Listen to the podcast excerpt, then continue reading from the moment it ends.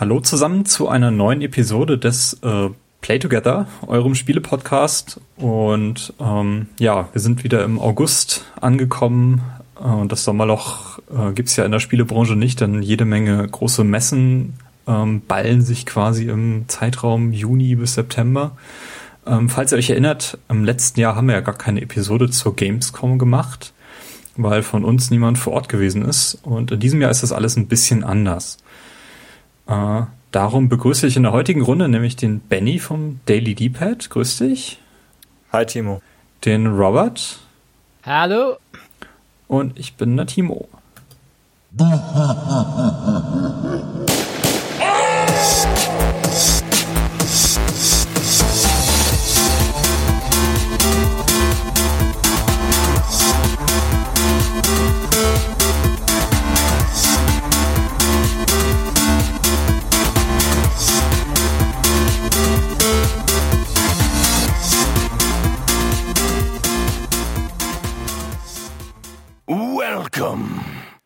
Und wie ihr sicherlich schon bemerkt habt, ist der Carsten heute nicht Teil der Runde.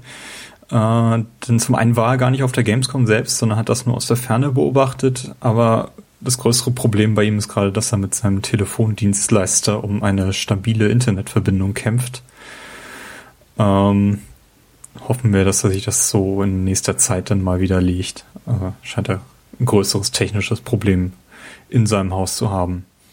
Nun denn, ja, wir drei haben uns unter die äh, insgesamt 345.000 Besucher gemischt. Äh, damit wurde ein neuer Besucherrekord aufgestellt. Ähm, ja, Robert, war, ich war am Freitag da und du bist dann am Abend dazugestoßen. Das war so ziemlich der heißeste Tag, glaube ich, äh, der Messezeit. Ist das richtig oder war es am Donnerstag noch wärmer, Benny? Also ich fand's ähm, bei der Anreise, ich mhm. bin auch zu Fuß vom Hauptbahnhof denn da hingegangen, ähm, das war schon ziemlich äh, sommerlich. Irgendwo in Deutschland wurde auch zeitgleich die höchste Temperatur jemals gemessen. Ja, Donnerstag und Freitag waren beide sehr heiß auf jeden Fall. Also Samstag war es definitiv angenehmer, ja. Mhm. Wobei ich es aber fand, dass die, dass die Messehallen selbst extrem gut klimatisiert waren. Mhm. muss man definitiv sagen.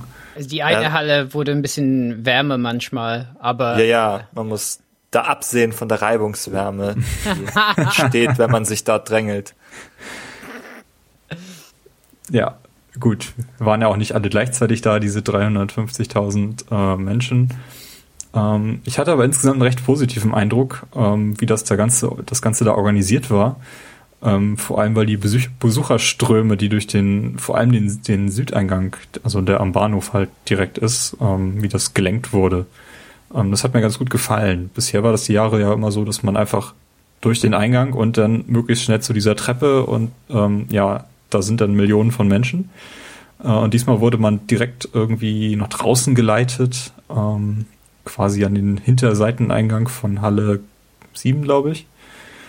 Und ähm, das hat sich wesentlich besser verteilt als 2011. Da war ich nämlich zuletzt auf der Messe und da fand ich es ähm, doch schon ziemlich drückend damals.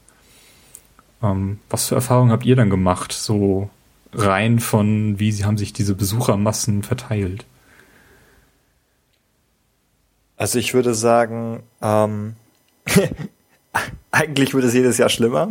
Eigentlich ja. Aber ähm, ich bekomme das ja auch nicht so mit, ähm, wie der Besuchereinlass äh, abläuft tatsächlich, da ich ja meistens schon eine Stunde früher drin bin.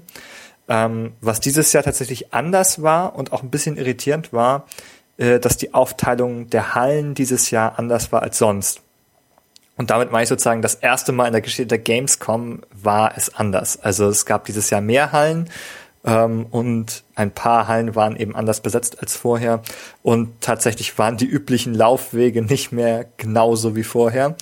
Also wenn man jetzt jedes Jahr da war, ist das irritierend. Ich glaube, also dir wird es dementsprechend nicht so aufgefallen sein. Aber das war sozusagen dieses Jahr auch die ähm, flächenmäßig größte Gamescom. Also war es wahrscheinlich auch nötig, also man sieht es ja auch im Besucherrekord, dass sie eben neue Maßnahmen ergreifen und da vielleicht auch den Verkehr so ein bisschen mehr lenken als vorher. Ähm, ja, aber sonst in den Hallen, ähm, was mir da auch ehrlich gesagt immer nicht so gut gefällt oder dieses Jahr besonders aufgefallen ist, dass sie halt teilweise ähm, bestimmte Wege nur in bestimmte Richtungen zugänglich gemacht haben. Also ich meine, das hilft natürlich dadurch, ähm, dass man also keinen stockenden Verkehr, sondern eher einen fließenden aufbaut. Aber wenn man halt in eine bestimmte Richtung möchte, muss man eben auch einen ganz bestimmten Weg gehen, der unter Umständen länger gedauert hat. Ähm, von daher, also ich vermute einfach mal, dass diese ähm, organisatorischen Maßnahmen irgendwie angemessen für diese gigantischen Mengen sind.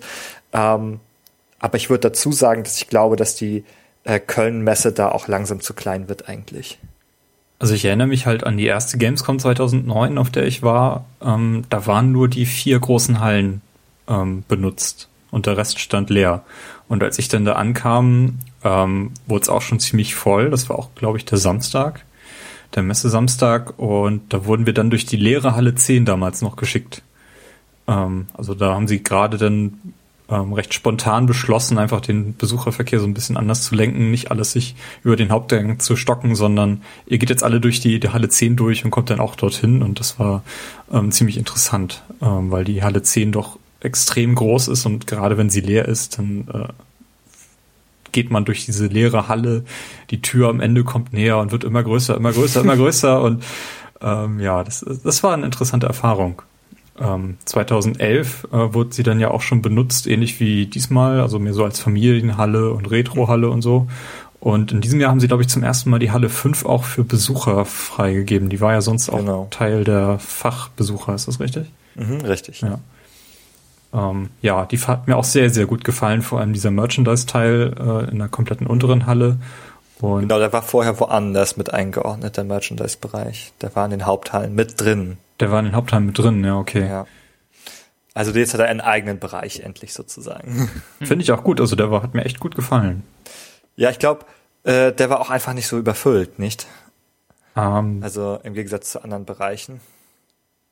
Also es ging, es, es ging war, ja. war schon so mäßig voll. Also ich habe da ein paar T-Shirts und so gekauft und da musste man schon ja, bisschen, also Timo und ich zum Beispiel mussten uns schon über Handy koordinieren, um uns zu finden und so. ja, wenn du es geschafft hast, noch was zu kaufen, dann war es nicht zu voll auf jeden Fall.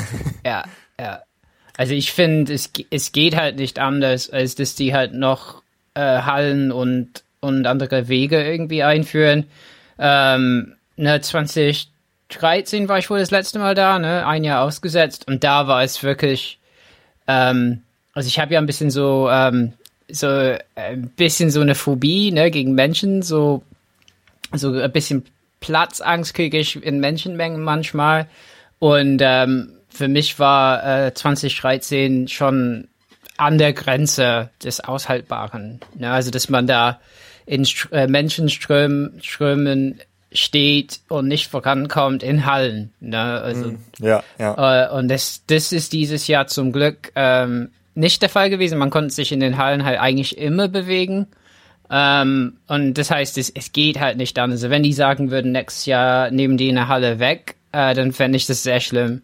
Aber ich, ja. ich würde auch voll zustimmen, die Laufwege, die die jetzt eingeführt haben, wirken sehr ad hoc und nicht schön und so. Und man wird da so ähm, einfach nach außen geführt und an dem ganzen Müll vorbei und so mm, und ja. hat man hat ja. nicht mehr das Gefühl, man ist auf der Gamescom irgendwie so ähm, draußen, ja, hör bloß ja, auf und dann ja, ja die Sonne fürchterlich.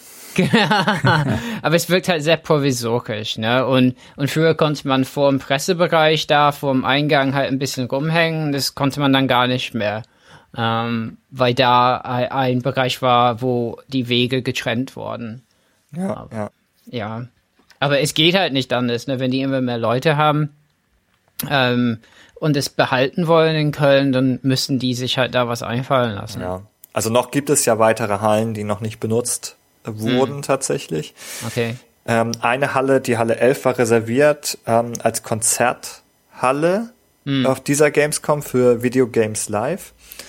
Ähm, war aber eigentlich keine so gute Idee, weil die Akustik in der Halle fürchterlich schlecht ist. Hm. Ähm, also ich glaube, da in Zukunft kann man lieber ein, zwei Hallen noch mehr öffnen tatsächlich, ähm, um sich noch besser zu verteilen. Noch größere Stände von Microsoft und Sony und aber es stimmt Ja, schon. jeder Das, eine eigene Halle. ich meine, das hat mich auch verwirrt, äh, weil das erste Mal ähm, haben Microsoft und Sony, glaube ich, die Hallen ja getauscht. Ne? Ich glaube, die waren echt spiegelverkehrt getauscht oder so. Ne? Die waren auf jeden Fall in anderen Hallen als sonst. ja, es war einiges anders dieses Jahr. Ja, fand ich sehr verwirrend irgendwie. So, Moment, hier ist normalerweise Sony und so. Ja. Ja, und, und es sah auch alles ein bisschen anders aus. Also wie, ähm, äh, also Microsoft hatte sonst so sehr helle, so grüne Wände und so. Und diesmal war es irgendwie ein bisschen dunkler und äh, aber viel mehr so Plätze zum Spielen und so. Ja, das generell. Also ich habe nirgendwo Schilder gesehen, äh, ab hier sechs Stunden Wartezeit. Äh, das gab es 2011 noch bei irgendeinem Oh, Battlefield. Ähm, ich glaube, das längste, was ich gesehen habe, war drei Stunden. Und da war dann wirklich auch das Ende der Schlange. Ja. Jedenfalls stand es da, ob, du, ob man da jetzt länger gewartet hat, das konnte ich jetzt auch nicht nachprüfen. Ja. Ähm, Du hättest es können. Du hättest dich hinstellen können mit der Stoppuhr. Und dann hättest du dort. ja, das wollte Robert für mich machen. Ich habe ihn nämlich an dem Samstag, äh, bevor mein Zug gefahren ist, bei Destiny abgegeben. ja, ich habe ich hab leicht mehr als drei Stunden gewartet, glaube ich. Okay. Okay. Und wie lange hast du gespielt dafür? Haha. Zehn Minuten. ähm, also ich habe äh, eine Demo gesehen und dann ein Spiel gemacht. Also Ach so. voll gelohnt. Okay, ja. Ja. Ja, also wir können darauf später zu sprechen kommen, aber ein, ein äh, YouTuber hat sich ja beschwert, dass zehn Minuten Spielen zu wenig für ihn sei. Ja. Ähm, daraufhin hat er dann so ein Fast Pass, ein Presseprivileg, ähm, gefälscht, äh, um dann halt mehrfach ähm, schneller an der Schlange vorbeizukommen, um dann mehrfach zehn Minuten zu spielen. Mhm. Ähm, aber wir können später nochmal darauf zu sprechen Ja. kommen. Das interessiert mich. Hm. Ja, ja, ja, siehst du, das ist ein hochgradig interessantes Thema. Na Gott, weil ich auch so Sachen in der Schlange mitbekommen habe, so verschiedene Dramen und so, das, das können wir auf jeden. Fall was zu sagen. Ja, da können wir nochmal drüber sprechen, ja. Ah, bin ich sehr gespannt. Ja. Noch ein paar schöne Dinge. Timo, hast noch ein paar schöne Dinge vorher? Ja, also ich fand ähm, dafür, dass die, die Messe in diesem Jahr ziemlich dicht an der E3 war. Also die E3 war irgendwie eine Woche später und die Gamescom eine Woche früher als sonst. ja, ja, ähm, ja, stimmt. Da war nicht viel. war diese dazwischen. Nähe doch ziemlich deutlich und das haben, hat sich bei den großen Publishern auch gezeigt, dass sie einfach teilweise die gleiche Demo gezeigt haben wie auf der E3. Aber ich fand erstaunlicherweise auch, ähm, dass die Gamescom von vielen großen Publishern auch durchaus ernst genommen wurde, mit Neuankündigungen versehen etc. Also man hat ähm, bei Battlefront zum Beispiel äh, diese Kämpfe gesehen, diese, diese Luftkämpfe, die neu waren. Ja. Ähm, Microsoft hat eine Pressekonferenz abgehalten, eine ziemlich lange auch. Und dort auch zum Beispiel Halo Wars eben, Halo Wars 2 angekündigt, was äh, vorher relativ wenig Leute auf dem Zettel hatten.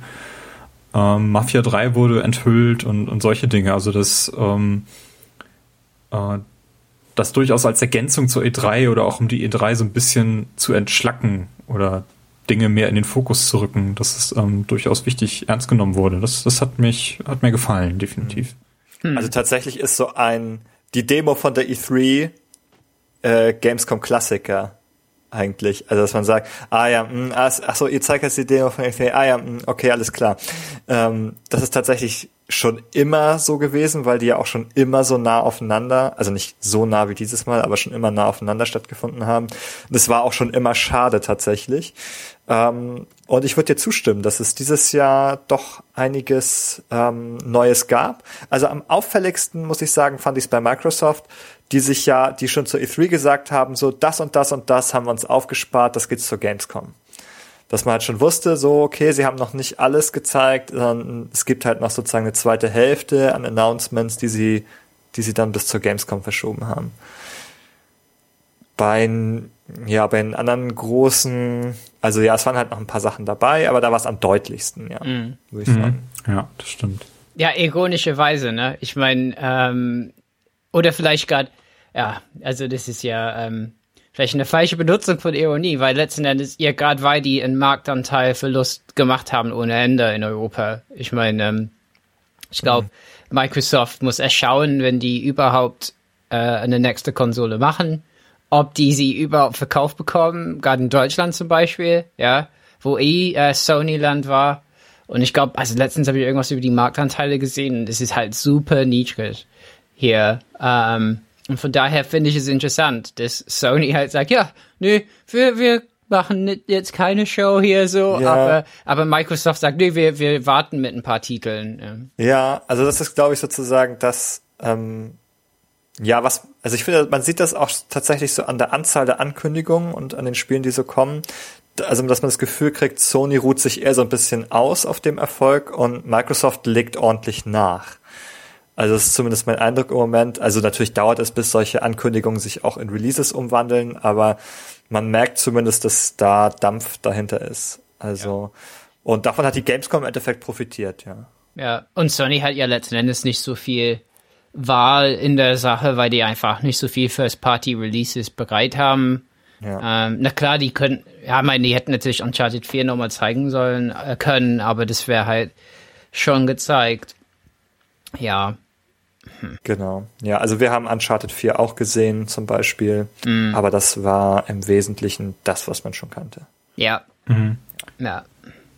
Ja, ja, also das ist mir auch aufgefallen. Also ähm, gerade der Microsoft-Stand, ich weiß nicht, ob der, flächenmäßig Marker genauso groß gewesen sein wie der Sony-Stand, aber er wirkt einfach wesentlich imposanter. Mhm. Also ich hatte den Eindruck, dass, dass diese vier großen Kästen oder so diese vier großen Areale, die sie da hatten, die sahen aus wie eine riesige Xbox One, so gefühlt. So ein schwarzer Kasten und obendrauf dann eben dieser grüne Rand. Äh, also dass man eben auch von weitem schon gut wahrnehmen konnte. Ähm, das war schon. hatten auch super viele Mitarbeiter, also super ja, viele. Definitiv, ja. So ganz viele Häschen eingestellt und und und dann ne, an dem Controller hingen zwei äh, Mitarbeiterinnen und so, ne, die die da gezeigt haben, wie das funktioniert. Also war echt echt viel los da. Mhm. Ja, ähm, ja, das zum einen. Früher hatte Sony irgendwie mehr so eine, so eine Art Wiese aufgebaut, so eine Spielwiese, wo du von einem mhm. Titel zum nächsten gehen konntest. Das war nicht mhm. ja irgendwie, habe ich so ein bisschen vermisst. Ähm, und im Vergleich dazu, der Nintendo-Stand, der war ganz schön klein. Er konntest du verpassen, wenn du kurz die Augen zugemacht hast beim Vorbeigehen. Ja. Er war knallbunt, also verpassen vielleicht nicht unbedingt, aber war halt direkt neben dem Mad Max Stand. Ja. Was irgendwie auch ein bisschen Etwas so, surreal wirkte. Ich meine, irgendwann kann man nicht mehr von den großen drei mehr reden, ne? Die großen zwei und Nintendo. Mhm. Ja, Zumindest für diese Generation muss das wohl gelten, ne? Mhm. Naja, gut. Ähm, Cosplay. Und muss ich einfach an dieser Stelle erwähnen, weil mich das total überrascht hat, ähm, wie krass sich das entwickelt hat in den letzten Jahren ähm, wie viele Leute sich da wirklich in super aufwendige Kostüme reingeschleppt, ge äh, mhm. gezwängt haben und da lang gelaufen sind und das sah, hat, sah teilweise atemberaubend aus. Also ich bin da äh, Cos Cosplayern begegnet, die sich als Big Daddy von Bioshock äh, verkleidet hatten und äh, konnten ihre Waffe da auch richtig mit Motor versehen, dass sie sich gedreht hat und äh, keine Ahnung, mehrere Lara Crofts bin ich begegnet und mhm. ähm, jede Menge Anime, ähm, League of Legends, ja, was ich natürlich. nicht erkannt habe, ähm, Game of Thrones habe ich jede Menge gesehen, die Power Rangers sind, äh, haben an mir gepostet. Ähm, The Last of Us ist irgendwie ein Vater mit seiner Tochter hingegangen, die sich als Ellie verkleidet ah, cool. hat. Das sah das so cool, cool, aus. Ja, ähm, das ist wirklich nett. Es gab eine richtige äh, Werkstatt, wo die sich in Halle 10 äh, austauschen konnten auch und äh, helfen konnten, falls irgendwas äh, repariert werden musste. Es gab mehrere Bühnen, auf denen Wettbewerbe mit Cosplayern gemacht wurden, wer das coolste Kostüm hat oder die coolste Frisur, ähm, die coolste Waffe. Und also das war, das war, das war, also allein deswegen kann man zur Gamescom gehen. Das ist ganz, ganz großartig. Ich glaube, ihr habt auf äh, Daily Deep halt auch mehrere ähm, Foto. Ja, also wir waren ja von Mittwoch bis Freitag auf der Messe und während von, von jedem Tag haben wir einen Fotoblog tatsächlich. Ähm, da stelle ich dir die Links gerne zur Verfügung. Da hat der Kollege Josu immer die Fundstücke des Tages veröffentlicht und also das ist auch eine Tradition, die wir haben tatsächlich. Also wir haben immer auch die Cosplay-Bilder ähm, also einen, der immer tatsächlich so aktiv auf die Jagd geht und sich nach schönen Cosplays umschaut. Ähm, und also ich kann jetzt persönlich gar nicht beurteilen, ob es wirklich mehr geworden ist dieses Jahr. Ähm, also es gab schon immer, jedes Jahr gab's äh, gab's da interessante Kostüme mhm. und ähm, tatsächlich auch so richtige Cosplayer-Events und Treff und Treffen und ähm, also ich weiß nicht, ähm, wie das dieses Jahr war, aber letztes Jahr bin ich da so richtig in so ein, in so ein Treffen versehentlich reingeplatzt, als sie alle sich gemeinsam sozusagen für irgendwas vorbereitet haben. Ich weiß es nicht, aber es ist auch ganz spannend. Ähm, ja, also ich stelle dir gerne unsere Bilderblocks da zur Verfügung. Ähm, das abgefahrenste, was ich gesehen habe, das war aber nicht dieses Jahr, war der Tetris-Block. So hat sich jemand als Tetris-Block verkleidet. Es war halt so ein laufender L-Block. Ähm, das nenne ich noch. Wenn ich den wiederfinde, gebe ich dir auch mal den, den Link zu dem Bild. Ja, sehr schön. Äh, ich habe so einen Worms-Wurm gesehen, der plötzlich neben mir auftauchte, als ich Forza ah. 6 gespielt habe. Auch nicht schlecht. Äh, und dann hatte er da mit den Microsoft-Mitarbeitern gepostet. Ähm, ja, war sehr, sehr, sehr amüsant. Ich fand es äh, wirklich sehr cool in diesem Jahr und ähm, im Vergleich dazu, was mir auch positiv aufgefallen ist, dass es kaum noch Messe-Babes gibt. Ähm, ich habe, glaube ich, nur bei zwei PC-related äh, Ständen da noch welche gesehen. Aber sonst ähm, ist das eine aussterbende Spezies, äh, was ich auch sehr gut heiße. Es wird einfach durch verkleidete Besucher ersetzt. Ja, wahrscheinlich. ja. Ja, nee, also das äh, fand ich sehr, sehr cool. Ähm, und was, was ja auch irgendwie in den letzten Jahren sehr, sehr groß geworden sind, sind die von dir schon angesprochenen YouTuber. Ähm, ich kenne ja sehr, sehr wenige und wenn dann nur vom Hören sagen und äh, ähm, bin dann am Square Enix Stand. Nee, war das Square Enix? Oder war es Konami? Kann durchaus sein. Jedenfalls haben die äh, durchaus auch YouTuber benutzt, um da Shows zu machen. Äh, die wurden dann da eben groß auf Leinwand präsentiert und standen da und haben mit den Zuschauern, die gejohlt haben, gesprochen und denen irgendwelche Sachen zugeworfen. Ähm, also ich hatte schon gerechnet, dass sie da sind und es gab ja auch eine eigene Bühne für die YouTuber in Halle, 10, Halle, Halle 5, glaube ich ähm, auch in der Merchandise-Halle.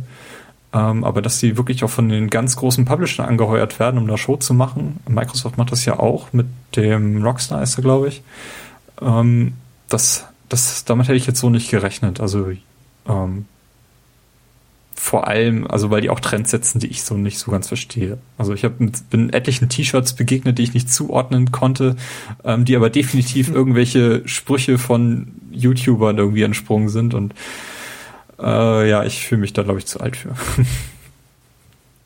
Hm. Wir können ja noch mal auf diese Geschichte zurückkommen. Ähm, ja, der Skandal der Gamescom. der große Skandal. Ähm, und zwar ist äh, der YouTuber äh, Fedor, heißt er. Ähm, der ist jetzt dadurch äh, nochmal äh, zu besonderem Ruhm gekommen. Äh, da sind nämlich dann alle Videos bei dem im Kanal verschwunden woraufhin er dann ein neues äh, hochgeladen hat, ähm, wo er sich erklärt und ähm, dort äh, also erzählt, er hätte dort äh, diese Fast Passes gefälscht. Also das ist so ein Presseprivileg, das äh, man bekommen kann. Dann heißt das hier ähm, mit diesem Fast Pass, den könnt ihr da benutzen an der Schlange. Dann dürft ihr an der Schlange vorbei. Dann dürft ihr schneller rein. Dann dürft ihr euch das angucken. Ähm, und die werden natürlich nur ganz limitiert vergeben. Also da kriegt jetzt jeder halt nur so einen und nicht einen ganzen Sack voll, weil dann kommt da gar kein Besucher mehr rein, äh, um sich das äh, mal anzuschauen. Es sind nur noch die, die Presseheinis mit ihren Schnellkärtchen da.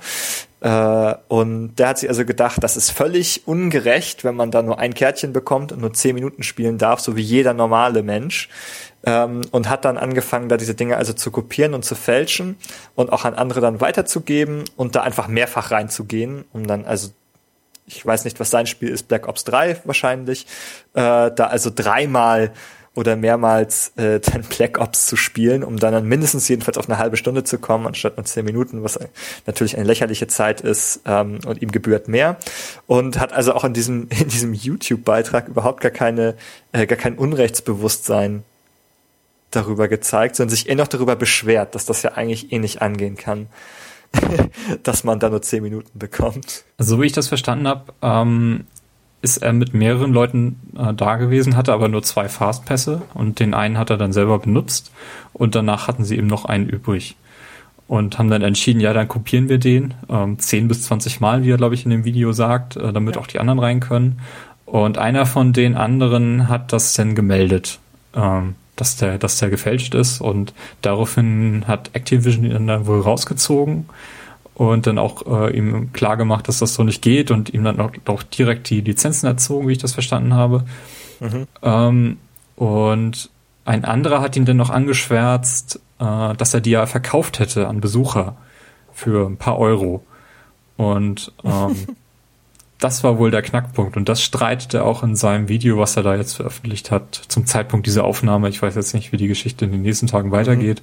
Mhm. Ja, ähm, streitet ja. er das vehement ab, dass er die verkauft hat. Also er meinte, er wollte nur äh, anderen Leuten einen Gefallen tun. Ähm, ja, bin ich gespannt. Also so wie ich das verstanden habe, ist er wohl hauptsächlich Call of Duty YouTuber und das trifft ihn natürlich ganz hart, dass äh, Activision ihm da jetzt die Lizenz entzogen hat. Äh, ja.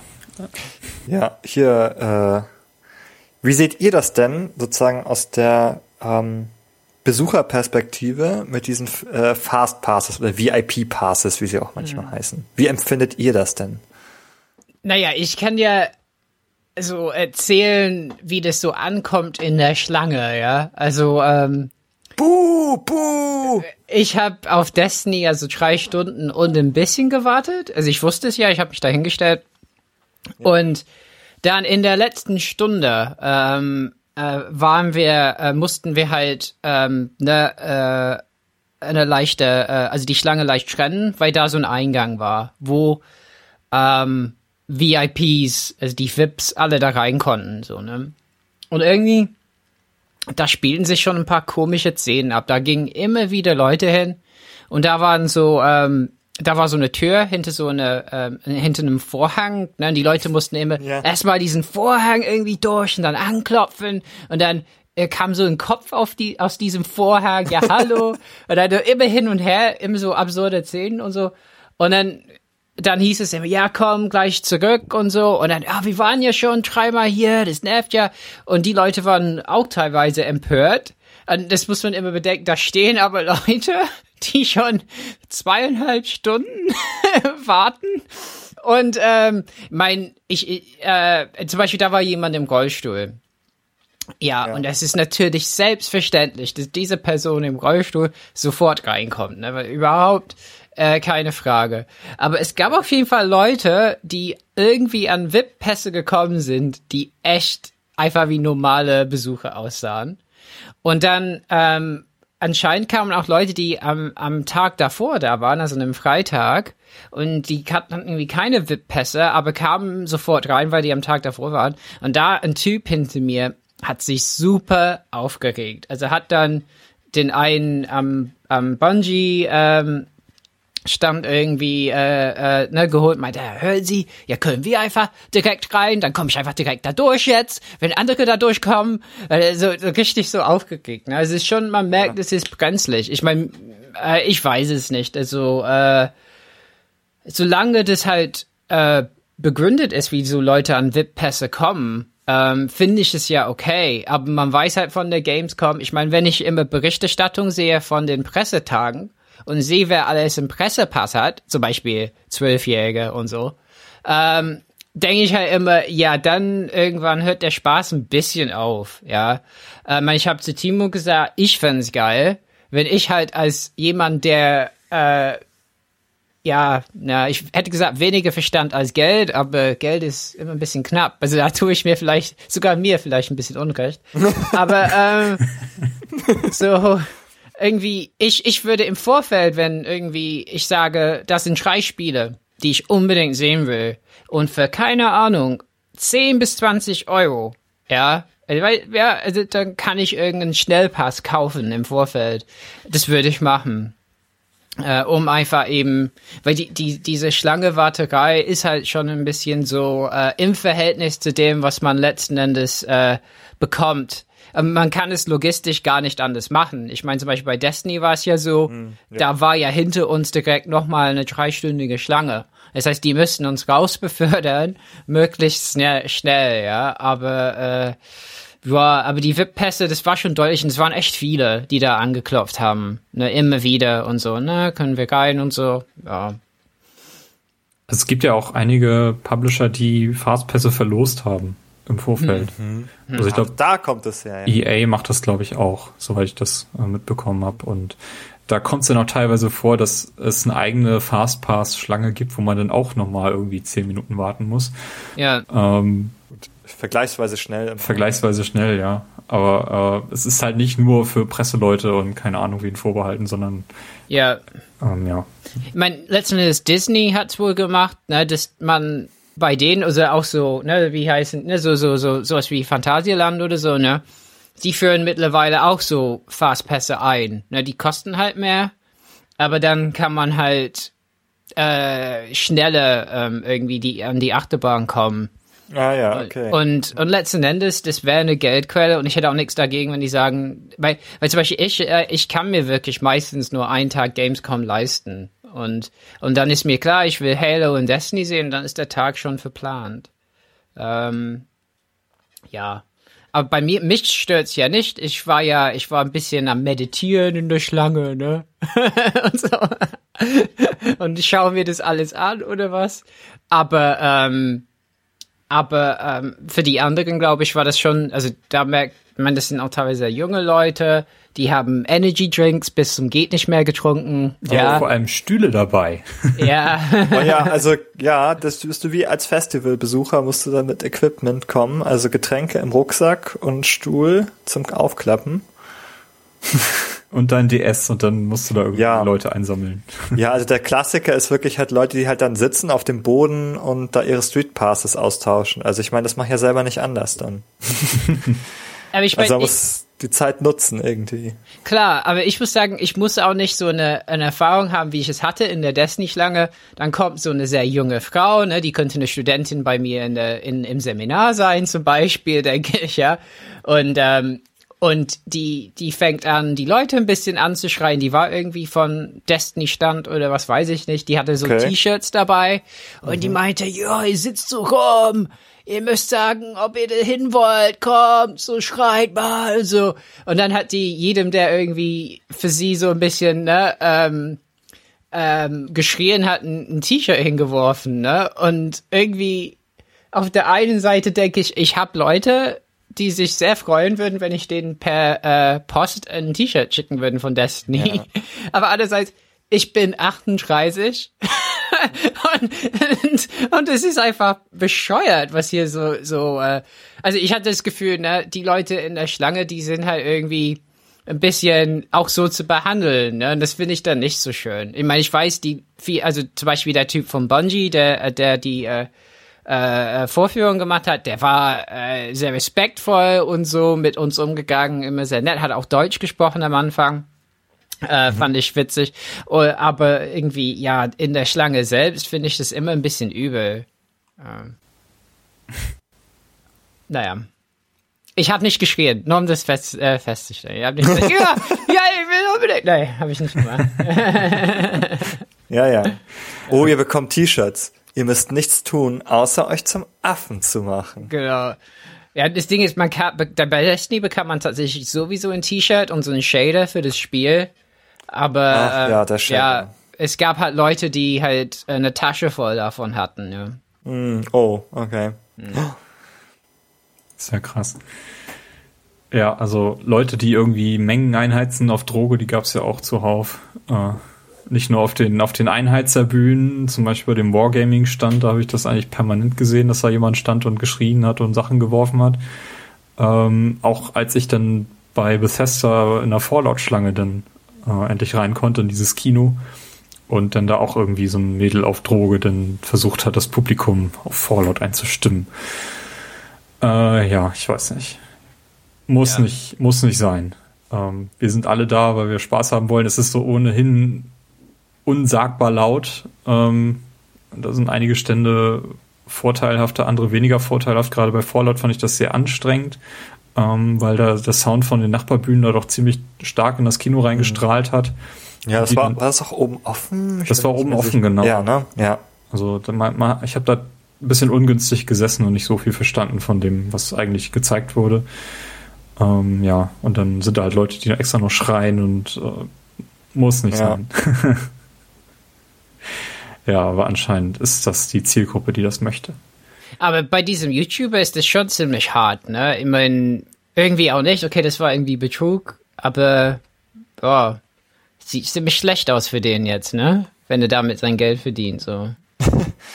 ja, ja, das ist, muss man halt, also wenn man halt irgendwie gerade so volljährig geworden ist und eben immer noch den Eindruck hat, dass ähm, man sowas machen kann, muss man auch an irgendeiner Stelle vielleicht mal die Konsequenzen durchaus ähm, erfahren. Also ich meine, also man muss es auch aus einer anderen Perspektive sehen. Die Fastpasses, die haben ihren Sinn, aber ähm, da gibt's halt auch ganz viele Besucher, die da echt drei Stunden stehen, also so wie du das getan hast.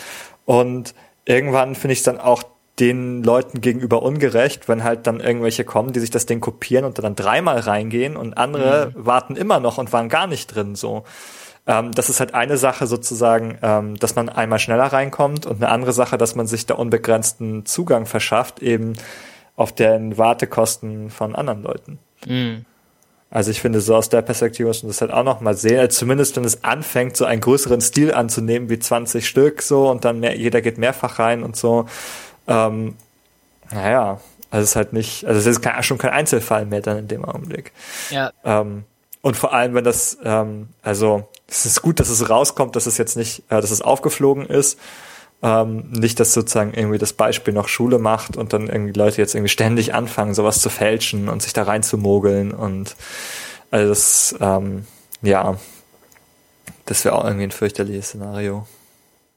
Was, wie sehen denn diese Fastpässe aus? Also ähm, das ist recht unterschiedlich. Also in der Regel sind das, also einige sind einfach so einfache Pappkärtchen mit Abrisszettel so, die werden dann einmal invalidiert.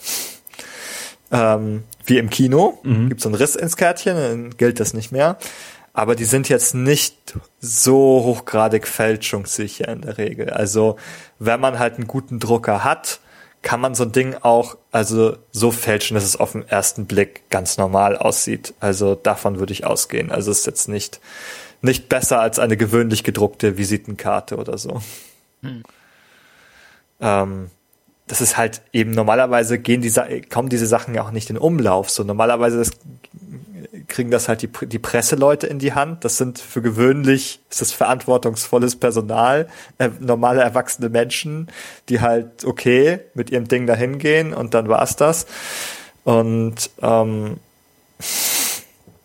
ja, also es ist halt das, also das erste Mal, dass ich so einen Fall mitbekomme in dieser Größe, dass der so publik wird. Ähm, also ich meine, diese Fast Passes gibt es schon länger und sicherlich sind die auch schon mal gefälscht worden. Ähm, würde ich fast von ausgehen, dass das jetzt nicht das erste Mal war. Aber es ist jedenfalls das erste Mal in etwas größerem Stil und dass es so bekannt ist. Ja, ich meine, ich finde, ähm, also das, das halt Gamescom so ein bisschen so unklar schwebt, ne, zwischen sowas wie E3 und PAX, mhm. ne? Weil bei PAX oder so ist es ja sehr ungern gesehen, dass Presse irgendwie vordrängeln, ne? Also da müssen, müssen jetzt letzten Endes alle warten auf ein Spiel. Und bei E3 ist das halt eher klar natürlich für Presse gedacht. Ja, und, tatsächlich und, ist ja, E3 ist ein Zwischending. Ist, ja, ja, E3 ist ja tatsächlich eine reine äh, Fachbesuchermesse. Die ist ja nicht ja. öffentlich. Und die Gamescom ist ja eigentlich das umgekehrte Beispiel. Es ist ja eine offene Besuchermesse mit einem Zusatzteil, dass es auch sozusagen Presse gibt. Irgendwie. Ja, und, und Mischungen sind tendenziell immer leicht problematisch. Und äh, ja, vielleicht müssen die da, also die Gamescom entwickelt sich, was Besucher angeht, ganz positiv. Vielleicht könnten die da ein bisschen was optimieren. Ich meine, ja. ja.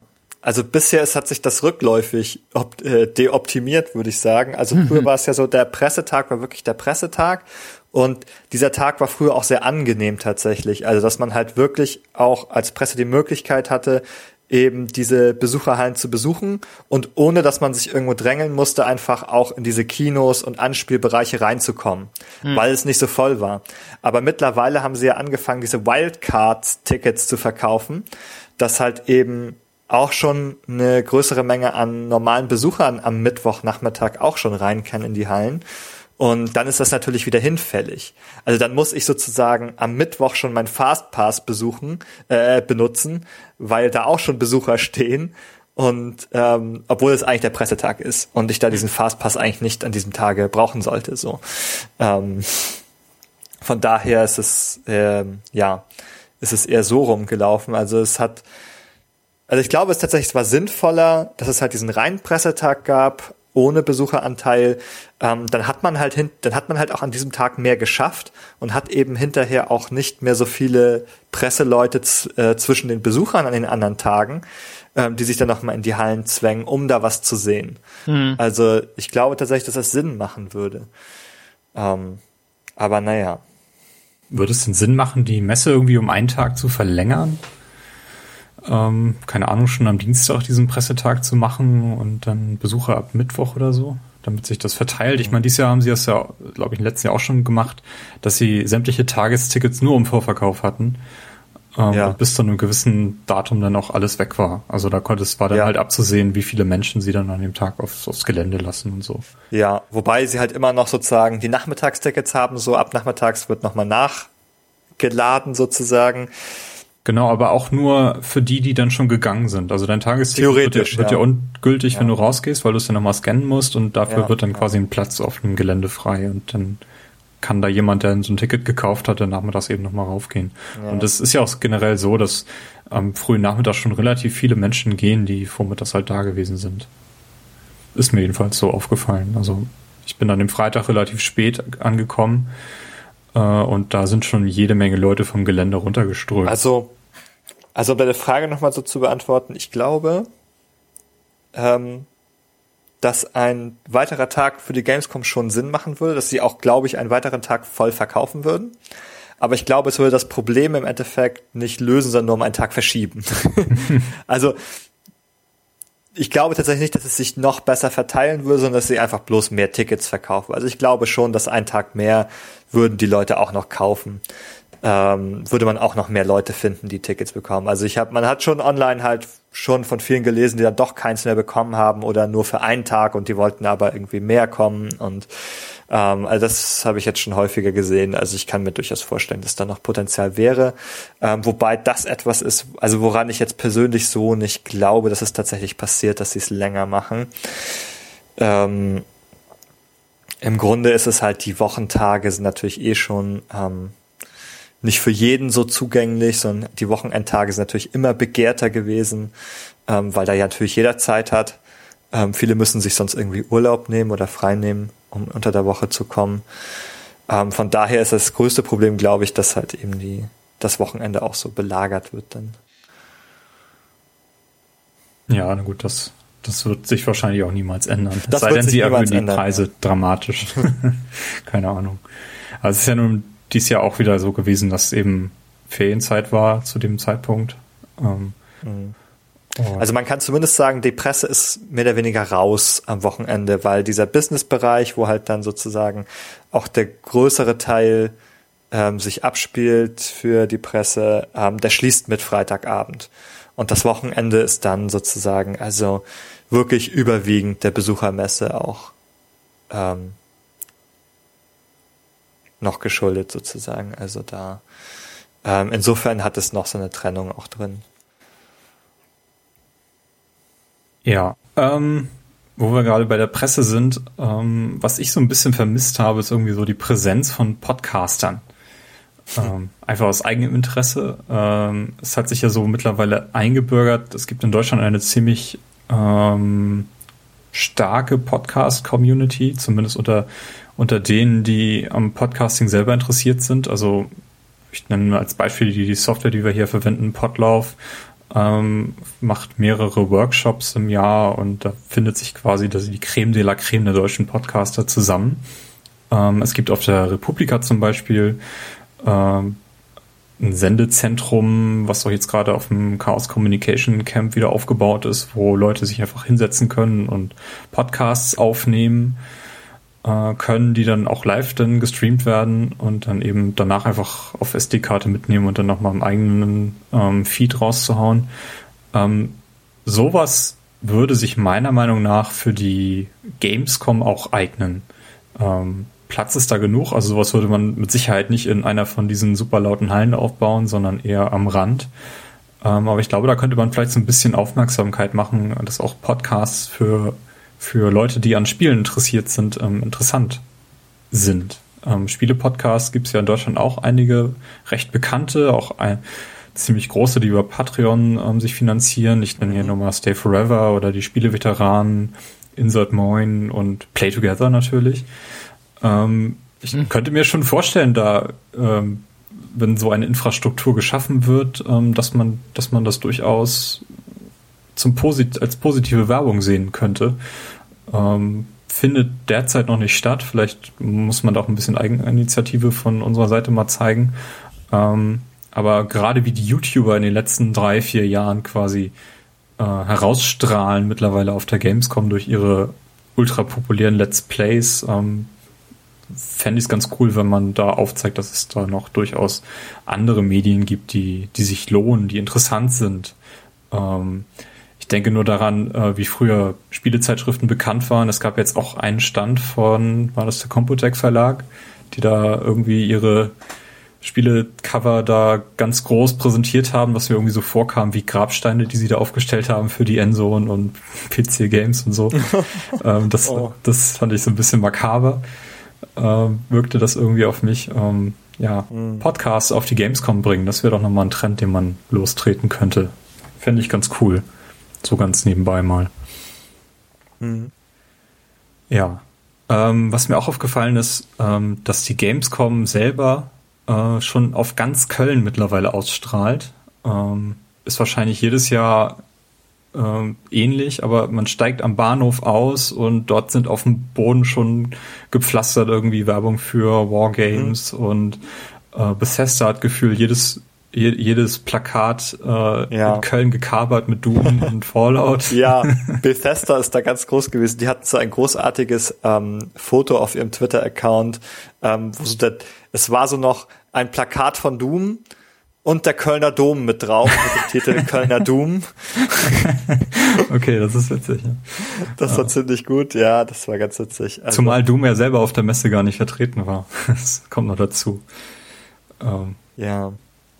Nee, das fand, fand ist, ist durchaus aufgefallen. Das ähm, ist natürlich ja, also für die ganze Branche dann auch irgendwie interessant. Also ich meine, du gehst nur in den Mediamarkt dort oder in den Saturn und die haben, die überschütten dich halt mit Spieleangeboten dann sofort. Also die allerdings am äh, Freitag äh, auch schon weg waren. Also ich bin da tatsächlich am Freitag äh, hingegangen ja. und dachte, kann ich ja mal Call of Duty für fünf Euro mitnehmen, aber nein, ja, das war schon weg. schon weg. Ja, genau, das war das ist das, was wir am Mittwoch waren wir da, dann schwatzest halt rein. Mittwoch ist der perfekte Tag dafür und ähm, hm, hier liegen 200 Spiele Call of Duty Ghosts für 5 Euro. Naja, 5 Euro kannst du mal mitnehmen. Mhm. ja, das war wirklich. Ähm, also sie hatten zum Beispiel auch Batman Arkham Knight für 37 Euro, um das nochmal zu sagen. Es war schon ein Schnäppchen. ähm, ja, aber so, das ist ein gutes Beispiel, dass halt sozusagen diese Gun, ähm, die ganze Stadt irgendwie daran teilnimmt. Ja, wir waren dann an dem Freitag noch essen, Robert. Ähm, und das war ja auch ganz in der Nähe, wo dieses Gamescom Festival, Stadtfestival stattfand, mm. wo wir abends noch DJs aufgelegt haben und das war auch gar nicht schlecht. Also es hat ähm, ja, also es bereichert auch das Kulturangebot. Definitiv, ja. Ja, ja also das, ähm, das wird mittlerweile immer stärker, finde ich, dieser, dieser, äh, dieser Einfluss, ähm, dass Games so in den Mainstream reindrängen und ich glaube, für Köln ist das mittlerweile ganz normal. Äh, vielleicht wäre das ja auch mal so ein Anlass, so eine Wandermesse draus zu machen, dass Hamburg da auch mal irgendwie in den Sog der Games reingezogen wird. Weiß ich nicht. Ja. Ähm, ganz großer Trend auch in diesem Jahr Virtual Reality. Ähm, ich habe recht viele Stände gesehen, an denen man sich so Brillen hätte aufsetzen können, wenn man sich rechtzeitig angemeldet hätte. Ähm, Benny, du hast da, glaube ich, das eine oder andere ausprobiert. Ja, also ich habe also ich habe hauptsächlich Oculus Rift aufgehabt, aber ich kann dazu sagen, dass wie gut es funktioniert, ähm, ganz von dem Spiel abhängt. Also wie gesagt, ich habe immer dieselbe Hardware auf der Nase getragen, aber wie gut das tatsächlich war, ähm, war total unterschiedlich. Also ähm, um mal ein sehr positives Beispiel auch zu nennen, ähm, es gab dieses ähm, äh, von Crytek Return to oder Back to Dinosaur Island Part 2, ähm, was sozusagen einfach wirklich nur als Demo konzipiert ist, um zu schauen, also wie kann man mit Virtual Reality arbeiten, ähm, wie funktioniert, also experimentieren auch, ähm, was glaube ich also momentan auch noch total wichtig ist, bevor man wirklich ein Spiel machen kann, dass man erstmal herausfindet, was funktioniert eigentlich mit der Technik. Und die haben gute Arbeit geleistet. Also ähm, ich kann das ja nur kurz erzählen. Also in diesem Dinosaurier Virtual Reality Simulator ähm, sollte man einen Hang erklimmen. Da gab es einfach so ähm, so Seilzüge, da hat man sich bloß ähm, festgehalten und wenn man beide Griffe in die Hand genommen hatte, ähm, dann zog das einfach alleine hoch. Das heißt, es war mehr oder weniger on Rails, aber sozusagen in ähm, so interessant gelöst, dass man eben tatsächlich äh, aufrecht stand und dann immer hochschauen musste, wirklich im, im Raum, dass man oben auf den Berg schauen konnte oder wenn man eben nach unten auf seine Füße schaute, sich eher baumeln sah über dem Abgrund. ähm, sehr interessant gemacht. Ähm, und dass sozusagen aber die, die Bewegung der Spielfigur sozusagen on Rails eigentlich stattgefunden hat, dass man da ähm, halt so ein paar interaktive Elemente durch das Umgreifen hatte von Griff zu Griff und dann passiert es natürlich auf einmal, ist der Flugsaurier neben dir und öffnet sein Maul und schreit dir ins Ohr und stürzt sich dann neben dir in die Tiefe und dann ja, sind überall diese Dinosaurier und fliegen halt so über diesen, über diese Hänge und ähm, das war ziemlich abgefahren. Also sozusagen einfach so als virtuelles Erlebnis. Also gar nicht so richtig als Spiel noch in dem Augenblick, sondern eher so als virtuelles Erlebnis. Also als ich dann so hinter mich, hinter mich runtergeschaut habe, so die Klippe runter, und da, da hat man schon, da hat der Körper schon kurz äh, hier Adrenalin ausgeschüttet, Achtung, hier gleich fällst du. Also es war wirklich, es war in einigen Momenten wirklich äh, absonderlich real und ähm, sehr, sehr überzeugend ähm, gemacht. Und ja, also die Technik funktioniert grundsätzlich. Ähm, es ist tatsächlich jetzt an den Entwicklern so ein bisschen herauszufinden, was innerhalb dieses Paradigmas funktioniert. Ähm, ein anderes Beispiel noch dazu zu erzählen, ich war bei dem äh, bei der Entwicklung von Pollen.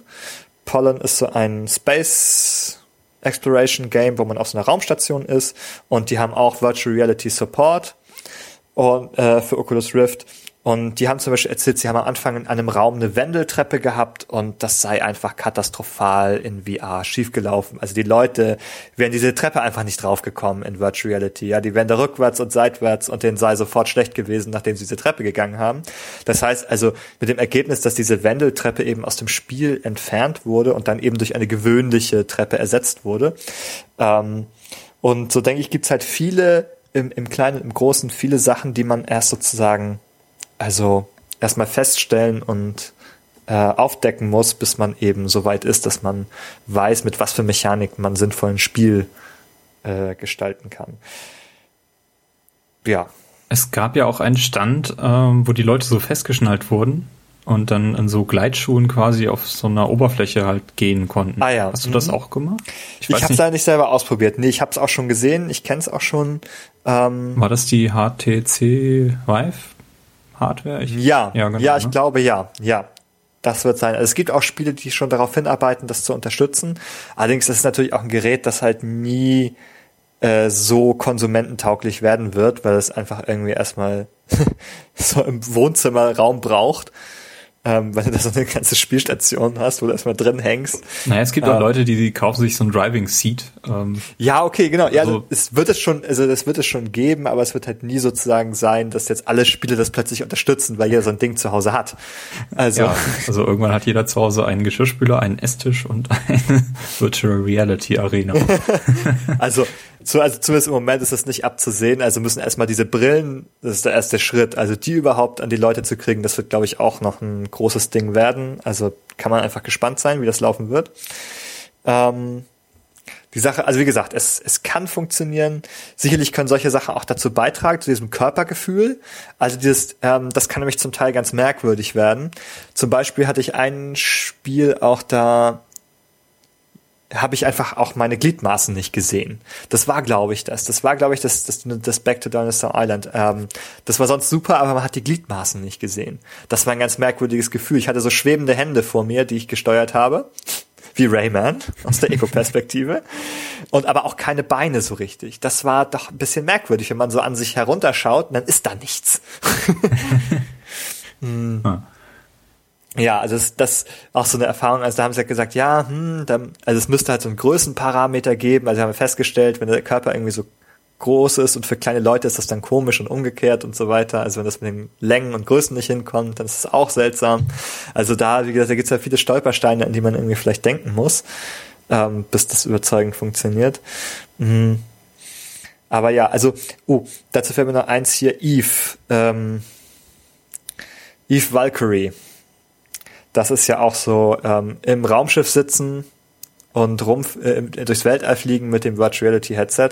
Das ist auch etwas, was sehr gut funktioniert, weil man die Figur nicht bewegt, weil die Figur sitzt ja in ihrem Raumschiff, so wie man selber zu Hause auf der Couch sitzt. Deswegen funktioniert das sehr gut, weil es einfach Sinn macht, dass man sich nur umguckt und das Raumschiff mit einem Knüppel steuert. Ja, komisch wird es eben dann, wenn du halt die Figur dann selber auch bewegen musst, dich aber nicht wie mit dem Vive oder so dann auch bewegen kannst im Raum sondern eben einfach auf die Sticks angewiesen bist. Ähm, das kann doch komische Effekte haben. Also ich habe in einem anderen Spiel habe ich eine Figur beispielsweise gedreht, indem ich über meine Schulter schaute. Das heißt, also ich schaute im, in, der, in der Realität über, über meine Schulter nach hinten und das rotierte im Spiel meine Figur. Oh. Das ist mir innerhalb von zwei Sekunden sofort schlecht geworden. Das war einfach völlig unnatürlich. Ähm, ja, also wie gesagt, also es hängt ganz von der Software ab und eben von der Konzeption ähm, wie gut das läuft letztendlich. Und ja. Oculus, ähm, also Oculus hatte ja das erste Mal so wirklich so einen Stand für sich, ne? So. Mhm. Ja, und, die waren genau im Besucherbereich auch. Ja, genau. Ähm, da warst du nicht, oder doch?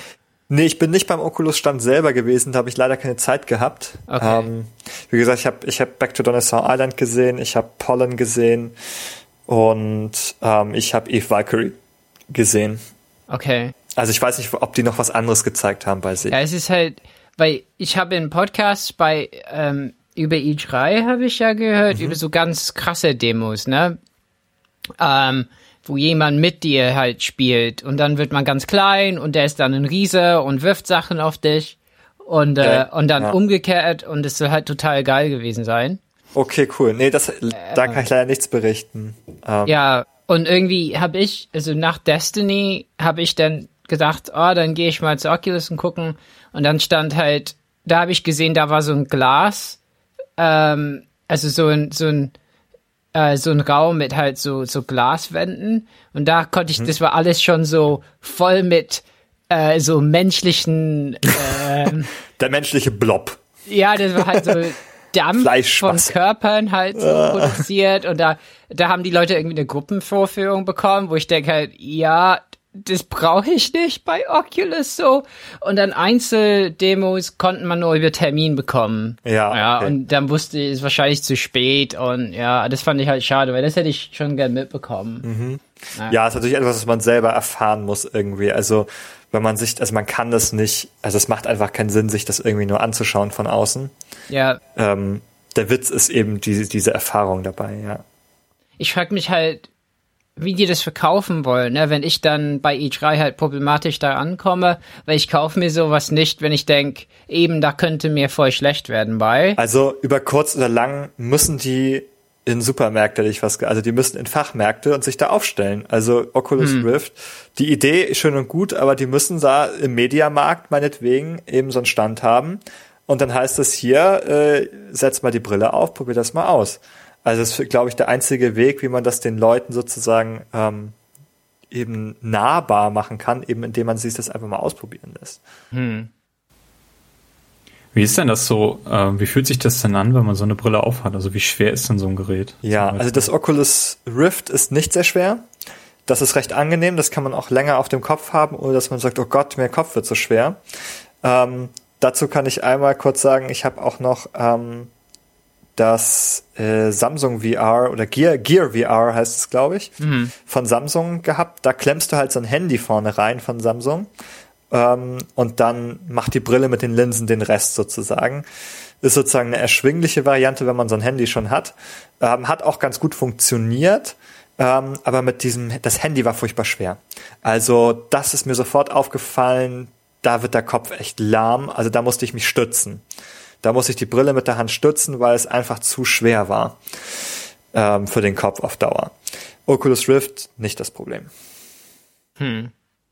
Und wie ist das mit dem Sichtwinkel? Also wie groß sind quasi diese ja. Bildschirme? Auch da ist äh, Oculus recht im Vorteil. Also es ist ein bisschen eingeschränkt im Vergleich zur Realität, das ist klar. Man hat so ein bisschen so einen Schwarzbereich sozusagen drumherum, könnte man sagen. Also nicht, nicht, doll, nicht doll spürbar. Nicht doll spürbar. Also auch bei dem äh, Gear VR deutlich merkbarer, eingeschränkter Sichtbereich, das hat man gemerkt. Aber sozusagen doch überzeugend immer noch. Also auch selbst für den kleineren Sichtbereich ist immer noch ein überzeugendes äh, Erlebnis so. Also sobald die Bewegung im Spiel eins zu eins korreliert mit deiner Bewegung des Kopfes, ist das überzeugend. Ganz egal, wie groß dieser Sichtbereich ist. Ähm, für einige Spiele ist es natürlich schön, wenn der auch groß ist. Also bei dem ähm, Space Shooter ähm, bei Eve Valkyrie war es natürlich ähm, total super, dass ich mich da ganz äh, toll umsehen konnte, dass ich halt auch im Augenwinkel schon die Feinde hab anfliegen sehen so.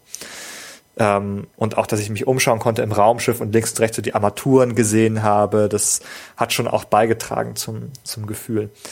Ähm, wie gesagt, auch Oculus da die Nase vorn und ähm, also auf jeden Fall das, das Sichtfeld bei weitem nicht so eingeschränkt, dass es stören würde.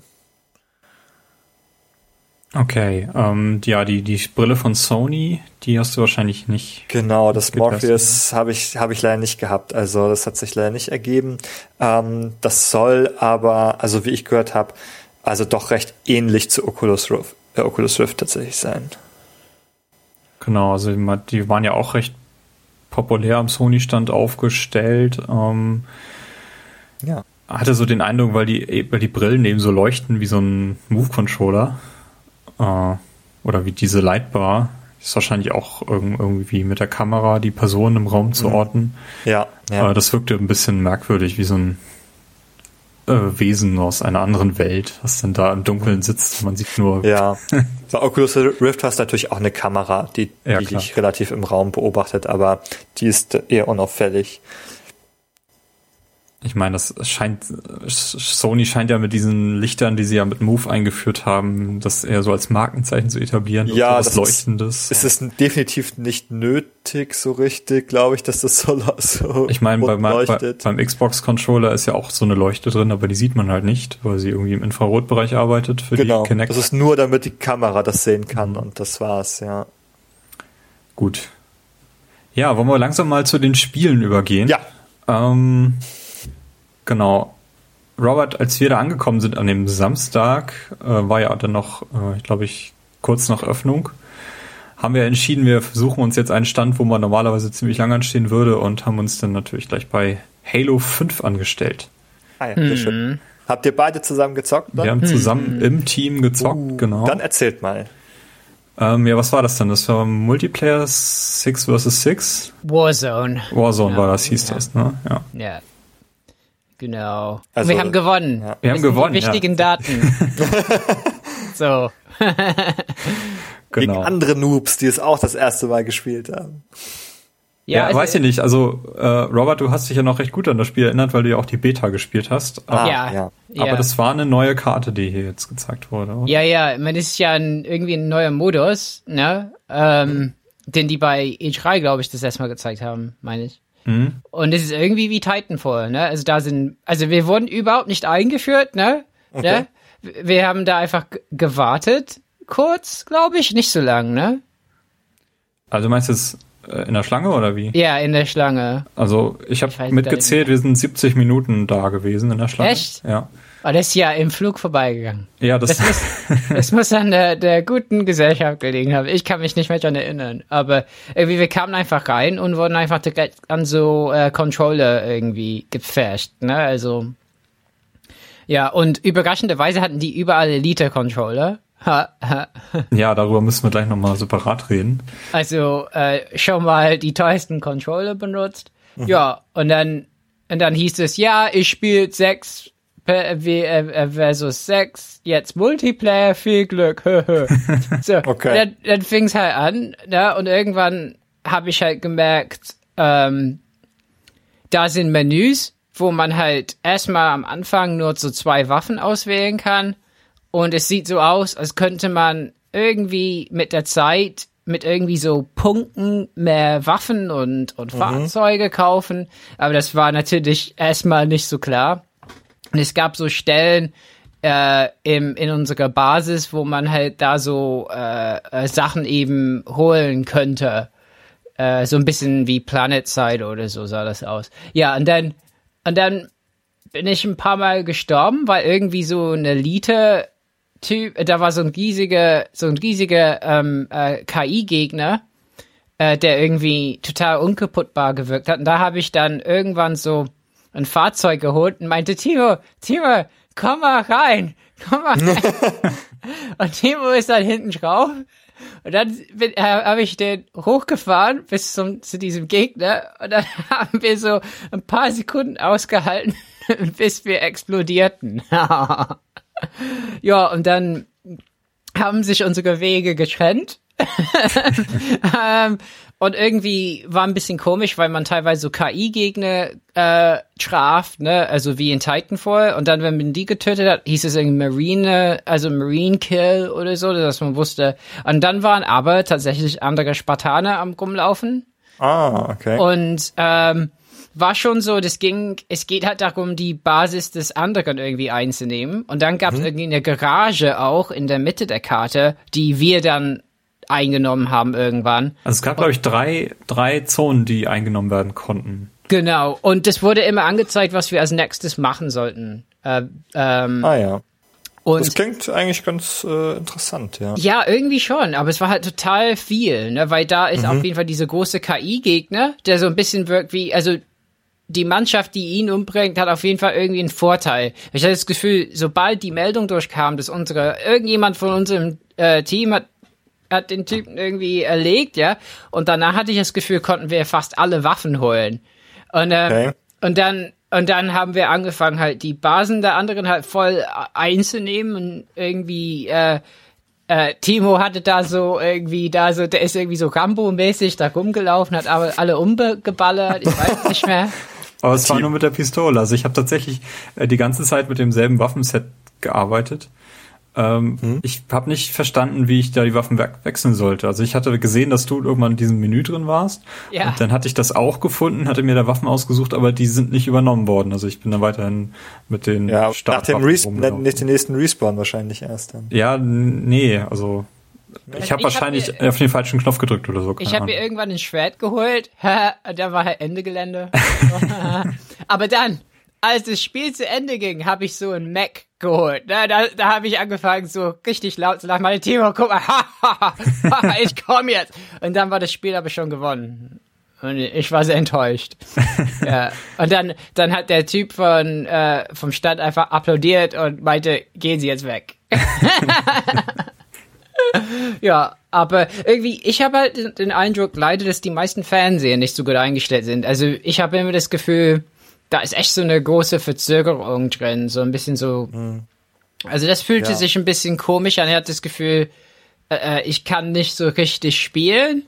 Und das hat dann ein bisschen weniger okay. Spaß gemacht so. Ja. Aber ansonsten, es wirkt halt wie Halo 5 und Halo 5 hat leider echt so viele, also die, die, äh, das ist halt anders Halo 5 als wirkt Halo wie Halo 5. Ja, es ist halt, da sind Neuerungen drin, ne? Achso, aber es ist immer noch Halo. Ja, es ist noch, ja, aber grenzwert. Es ist wirklich das erste Mal, wo man sagen muss, man muss ein paar Sachen umlernen. Ne, weil man so ein, man hat so einen Boost äh, auf, auf ja. B. Äh, und wenn man in der Luft ist, kann man eben so, ne, so ähm, Leute aus der Luft töten, aber da muss man irgendwie drei Knöpfe gleichzeitig drücken und so. Ist alles oh super kompliziert. Und deswegen glaube ich, dass es auch ein bisschen Zeit braucht. Und vor allen Dingen, dass man jetzt halt äh, mit mit äh, Left Trigger halt reinzoomt. Ne? Mhm.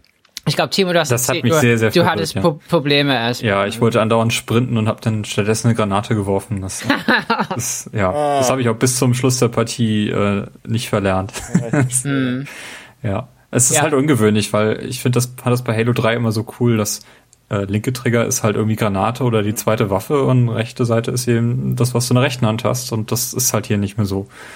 Ähm, das hat, also kann man sich sicherlich sehr, sehr schnell dran gewöhnen, aber nicht innerhalb der zehn Minuten, die wir jetzt hier gespielt haben. Ja. Ja, aber was ich halt sehr cool fand, war dieses Gruppengefühl, was ich innerhalb unserer sechs Leute dann eingestellt hatte, weil wir nachher wirklich alle auf dieser Garage standen und jeder hat irgendwie eine Seite verteidigt und dann wurde eine Seite stärker angegriffen und dann sind zwei Leute sofort dahin und das hat erstaunlich gut funktioniert dafür, dass wir echt mhm. vorher das alle noch nie gespielt haben. Ja, mhm. das fand, fand ich sehr cool.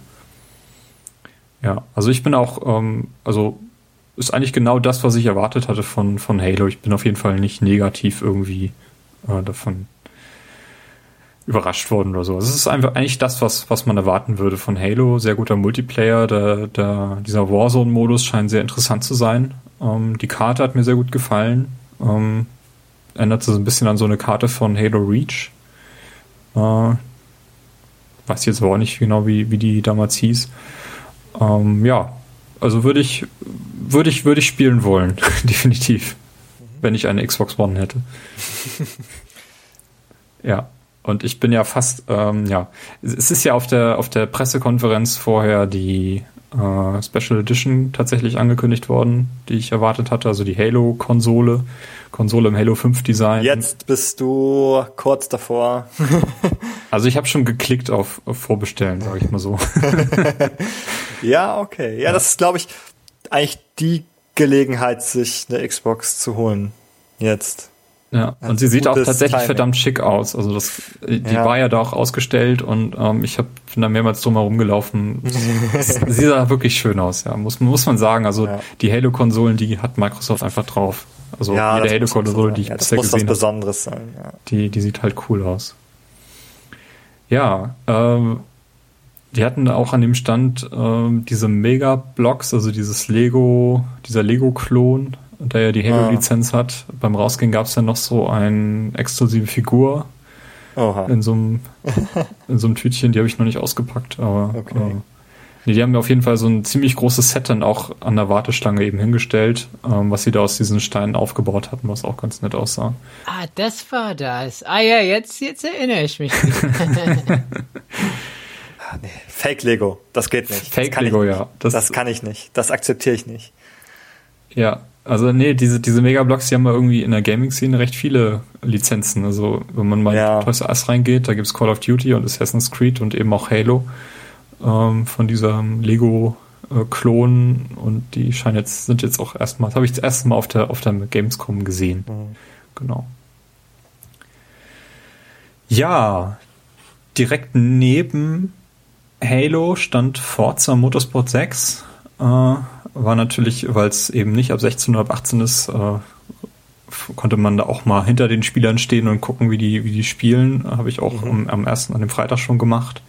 So ein bisschen rüber geguckt. Am Samstag habe ich dann auch selber mal Hand angelegt. Ähm, ging ganz gut, weil die Warteschlange war echt verdammt kurz. Also ich habe da zehn Minuten gewartet und dann stand ich an so einem, an Demo-Kiosk und konnte dann eine von verschiedenen Demos spielen, äh, die so ein bisschen Forza präsentieren sollten.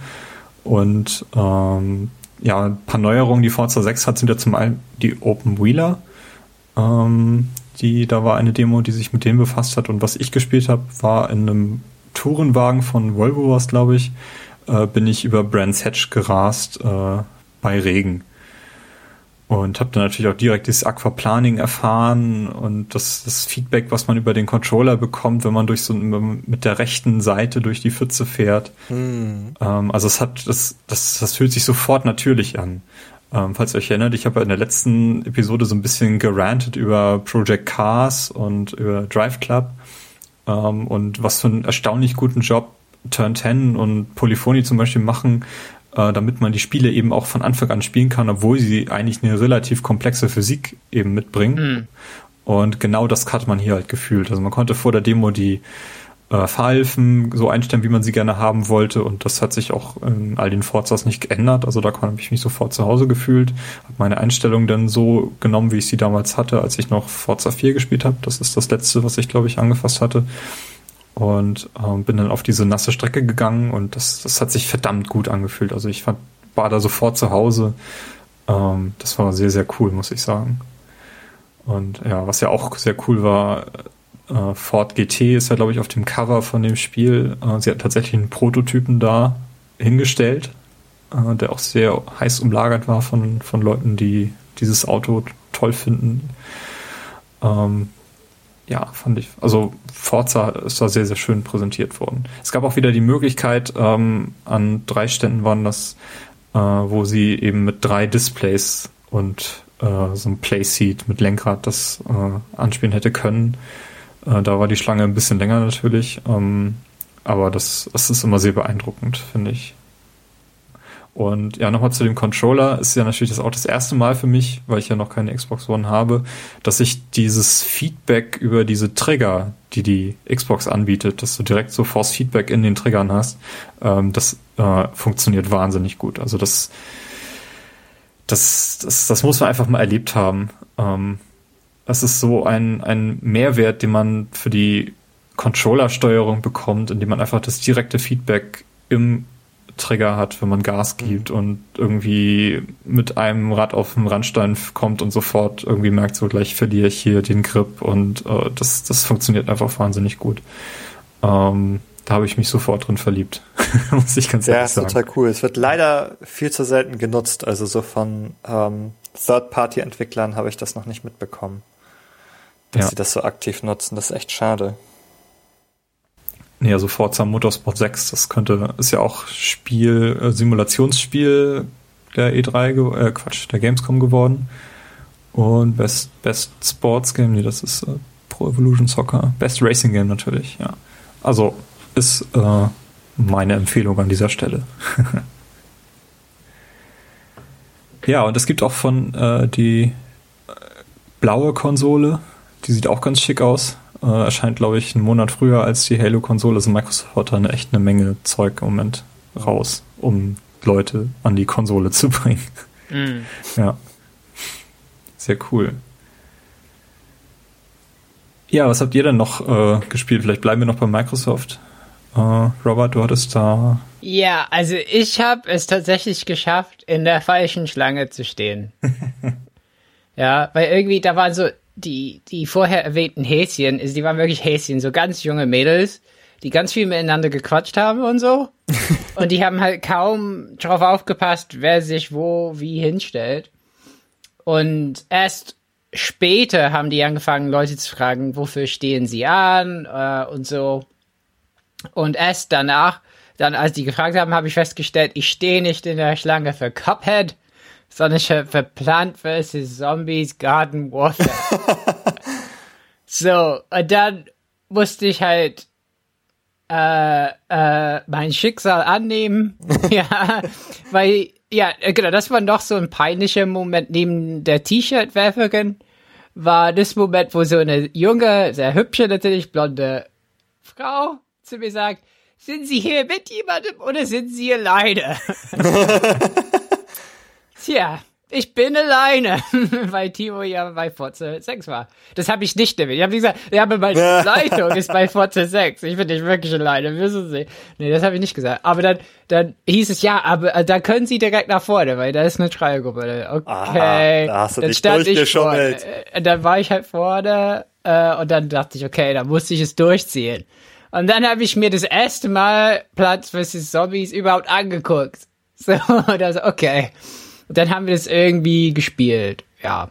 Und das ist halt Plant vs. Zombies. Und keine Ahnung, äh, das war voll ein Fail.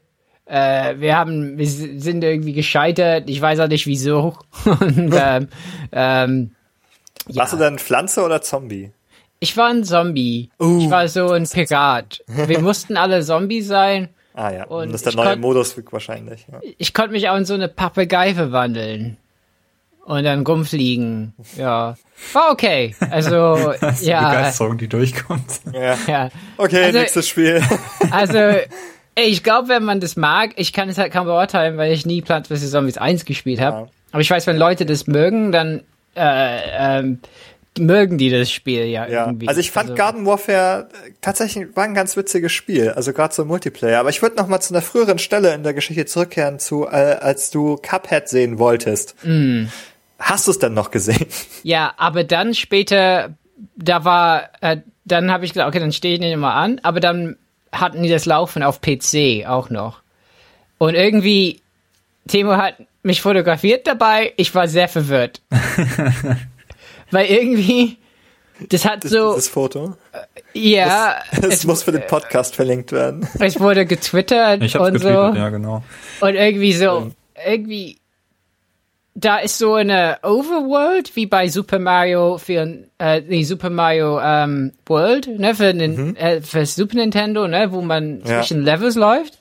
Und ich bin halt in ein paar Levels und das war immer ein Bosskampf, der knallhart war. Oh. Einmal war ich in einem Flugzeug und da dachte ich, okay, das würde auch gehen, aber es war auch schwer. Und andererseits, ansonsten mehr so wie Contra, halt auf dem Boden und man kann irgendwie mit, ich glaube, mit dem recht, rechten Bumper, also mit R1, äh, also konnte man irgendwie au- auf, an der Stelle bleiben und dann schießen um sich und so. Und man konnte irgendwie die Waffe wechseln noch, also zwischen zwei Waffen oft. Und dann springen. Und es war halt knallhart. Und man konnte irgendwie drei, drei Schläge abbekommen. Und dann war vorbei. Ja, okay. Und, und, und Tim hat einfach zugeguckt, wie ich halt elendig versagen. Überall. und hat schon gesagt, das ist nichts für mich. Und ich war so, ah, mal gucken. Und dann, mh, äh, ich weiß nicht. Ich meine, vielleicht ist das einfach äh, ein Spiel, was als Demo nicht gut funktioniert, wenn man nicht angeleitet ist oder gesagt bekommt, so ist das ganze Spiel nicht. Aber ich habe jetzt geguckt bei E3-Berichterstattung äh, E3-Berichterstattung und irgendwie da kam, da haben alle so nur so Bosskämpfe erlebt. Vielleicht ist das Spiel nur Bosskämpfe. Das wäre auf jeden Fall auch irgendwie abgefahren. Also leicht enttäuschend, vielleicht. So. Also ich bin einfach davon geblendet, wie gut dieses Spiel aussieht. Ja, ich Weil es auch. mir allein also ich hab ja- deshalb Ja. äh, holen, weil es, weil es ein interaktiver Cartoon ist. Also ich habe hab das dann, hab dann auch noch mal die Hand an den Controller gelegt und dieses Level in dem Flugzeug gespielt, äh, also ein bisschen A-Type-mäßig. Ich bin auch äh, elendig gestorben, also es war einfach so unfassbar schwer. Also ich, ich komme halt nicht damit klar, wenn die Geschosse einfach auf mich zukommen und dann hinter mir an der Wand reflektieren und sich dann aufteilen und äh, ja, wo bin ich jetzt und wo? Nee. also das kann ich einfach nicht. Das ist einfach nicht mein Ding. Ähm, aber äh, da muss ich einfach hoffen, dass diese wirklich coole Engine dann vielleicht nochmal für was anderes, für so ein langsames Adventure oder so verwendet wird. Es sieht wirklich wahnsinnig cool aus, einfach Ja. das ähm, ohne Frage. Ja, also ich weiß nicht, irgendwie dieses Gameplay, das hat die, verdeckt diesen wirklich coolen Artstyle dann doch äh, relativ stark wieder. Man hat auch gar keine Zeit darauf zu achten, weil einfach der Bildschirm voll ist mit irgendwie Sachen, die rumfliegen Ja. und Bildschirm füllenden Bossgegnern und ähm, ja, ich weiß auch nicht. Also wenn das repräsentativ repräsentativ für Cuphead war, dann ist das nicht mein Spiel, muss ich ganz einfach Also sagen. auf der Webseite des Spiels sind die Bilder des Spiels immer mit dem Boss auf dem Bild. Nur so nebenbei. also, oh Mann, ich glaube, ich glaube, es ist echt nur, ich meine, sieht trotzdem cool aus, ja. Aber, na mal gucken. Ist noch ein Jahr, glaube also 2016 kommt's raus. Tja, Ja. genau, das war unser Microsoft-Ausflug in Sachen äh, Spiele. Mm. Benny, hast du noch irgendwas von Microsoft gespielt ähm, in der Richtung? Äh, nee, ich habe nichts äh, zusätzlich zu erzählen. Sonst können wir ja mal weitergehen in dem, was, was wir so angespielt haben tatsächlich. Jo. Jo. Ähm, also ich könnte weitermachen äh, mit Sony. Da hatte ich nämlich mir nur Tearaway Unfold angeschaut, ähm, was auf der PS PS4 dort präsentiert wurde, auch eben äh, öffentlich, weil das ja auch äh, für alle ist. Also war nicht hinter einem Vorhang, hinter dem man anstehen musste. Ähm, war auch nicht so ganz klar, dass dieses Tearaway wirklich, wirklich extrem nah an der Vita-Version ist. Also, dass sie wirklich versuchen, die Vita-Version jetzt auf die PS4 zu portieren. Ähm, ich hatte damit gerechnet, dass da irgendwie neue Level auch drin sind.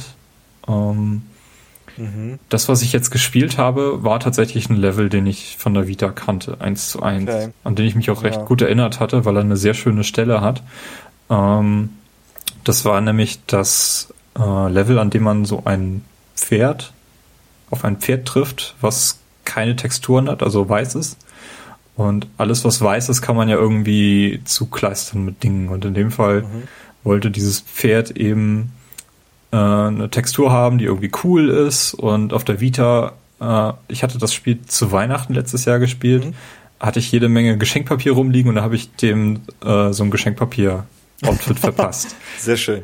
Und das ist halt natürlich witzig, weil dieser Gag in dem Spiel eben weitergetragen wird. Äh, irgendwann kommen dann die anderen Tiere und finden diesen Style irgendwie cool und, Und es ist, haben das dann auch an. haben das dann auch alle an. Und das ist halt so ein Gag, der, der das ganze Spiel so charakteristisch auch ähm, repräsentiert. Ja, da hast du besser was Gutes fotografiert in dem Augenblick, ne?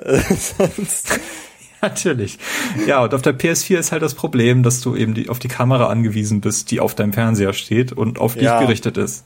Das heißt, Deswegen haben dann alle Tiere dein Gesicht auf Genau. ihrem Pelz. Das ja. ja, ich glaube, also ich weiß nicht, ob ich das so eine gute Idee, also als gute Idee empfinde, das auf die PS4 zu bringen. Also es war einfach ein perfekter Vita-Titel. Übrigens, glaube ich, einfach der beste Vita-Titel, den es gibt. Ja, Also also, definitiv. Das ist äh, auch der einzige, den ich bisher gespielt habe. Und ähm, also ein verdammt gutes Spiel. Also wenn ihr die Vita-Version, die kriegt ihr nachgeworfen für unter 10 Euro. Ja, es ist so traurig, es ist so, es ist so schade, es ist das, es ist eigentlich der Selling Point für die Vita, wenn man so will. Ja, also es ist ein Spiel, was Nintendo-Charakter besitzt, ähm, wie kein, kein zweites. Und ähm, es ist einfach, die Vita und Tearaway gehören zusammen. Also die kann man zusammen verschmelzen und hat das perfekte System. Man wird sie in wenigen Jahren schon beide gemeinsam begraben dann. Ja, wahrscheinlich. Ja. Ja. Nee, aber es ist, ja, ich weiß nicht, PS4 finde ich ein bisschen schade, es passt nicht so richtig, finde ich. Ähm, zumindest nicht das Spiel, weil ich finde. Ja, ja, genau, ja, also ich, genau, also das Spiel auf der PS4, ja. Ich glaube, man könnte schon einen ähnlichen Charakter erreichen, aber nicht mit dem Spiel, was sie jetzt von der Vita portieren. Ich bin leider nicht auf so eine Stelle gestoßen, wo man irgendwie das Rear Touchpad hätte benutzen müssen, also quasi den Finger rein in, in das Spiel reinbringen. Ähm, Auch wieder die Frage, wie sie es gelöst haben. Ja, das habe ich leider, also auf so eine Stelle bin ich leider nicht gestoßen in der Zeit, in der ich das gespielt habe. Das hätte ich gerne gesehen. Ähm, was ich allerdings gesehen habe, ist äh, so, eine, so eine Stelle, wo man so ein Schild gestalten musste. Also irgendwie mit Augen und Nase Ja, und Mund ja. und so. Und das funktioniert extrem gut mit dem Touchpad. Also das haben sie wirklich Ja, okay. verdammt gut gelöst. Das ist gut. Also das ist schon mal ein gutes Zeichen. Alles andere, äh, ja, also wenn sie das Leveldesign an bestimmten Stellen nicht groß geändert haben, ähm, wird man wahrscheinlich so ein bisschen enttäuscht sein und die Faszination von diesem Vita Tearaway wahrscheinlich mit Unfolded nicht so wirklich rüberbringen können. Hm. Ja, wird man sehen. Ähm, aber ich denke mal für mich, ich werde mir das Spiel nicht holen. Ich habe es ja so schon gespielt. Hm. Ähm, ich glaube, ich warte erstmal die Reviews ab und guck, was jetzt wirklich in Ja. diesem Spiel drin ist. Mir fällt jetzt das ein, ich habe die ganze Zeit überlegt, was kann ich noch berichten, was ich gespielt habe. ich nehme mal was Lustiges, und zwar habe ich bei Activision Skylanders Superchargers gespielt. Jawohl. Das ist ähm, zu übersetzen in Skylanders Mario Kart. Ähm, es ist tatsächlich also kein traditionelles Skylanders, so wie ich es ursprünglich erwartet hatte. Die weitere Iteration und so weiter. Nein, es ist, es ist ein Fun Racer. Und es ist tatsächlich, also zumindest, ich habe drei Matches gespielt oder beziehungsweise eins gesehen und zwei selber gespielt. Mm, Und muss wirklich sagen, dass das ein gelungener Mario Kart-Klon, wenn man das denn so sagen möchte, ist. Ähm, die verfolgen das Konzept natürlich weiter. Es gibt jetzt nicht nur Figuren, sondern auch Fahrzeuge, die man einscannen kann ins Spiel, die da auf diesen Thron kommen. Und jetzt kann man halt auch so kleine Fahrzeuge kaufen und man wählt dann immer einen, einen Fahrer und ein Fahrzeug aus und dann kann es losgehen. Und von der Wahl des Fahrers und des Fahrzeugs hängt dann irgendwie ab die Stats und was für Spezialfähigkeiten man noch irgendwie mitbringt. Und ähm, ansonsten war es äh, tatsächlich ziemlich witzig. Die Steuerung war sehr angenehm, also ähm, das finde ich bei solchen Spielen irgendwie ganz wichtig, dass irgendwie ganz intuitiv die Steuerung funktioniert, dass es halt nicht zu sluggish ist irgendwie.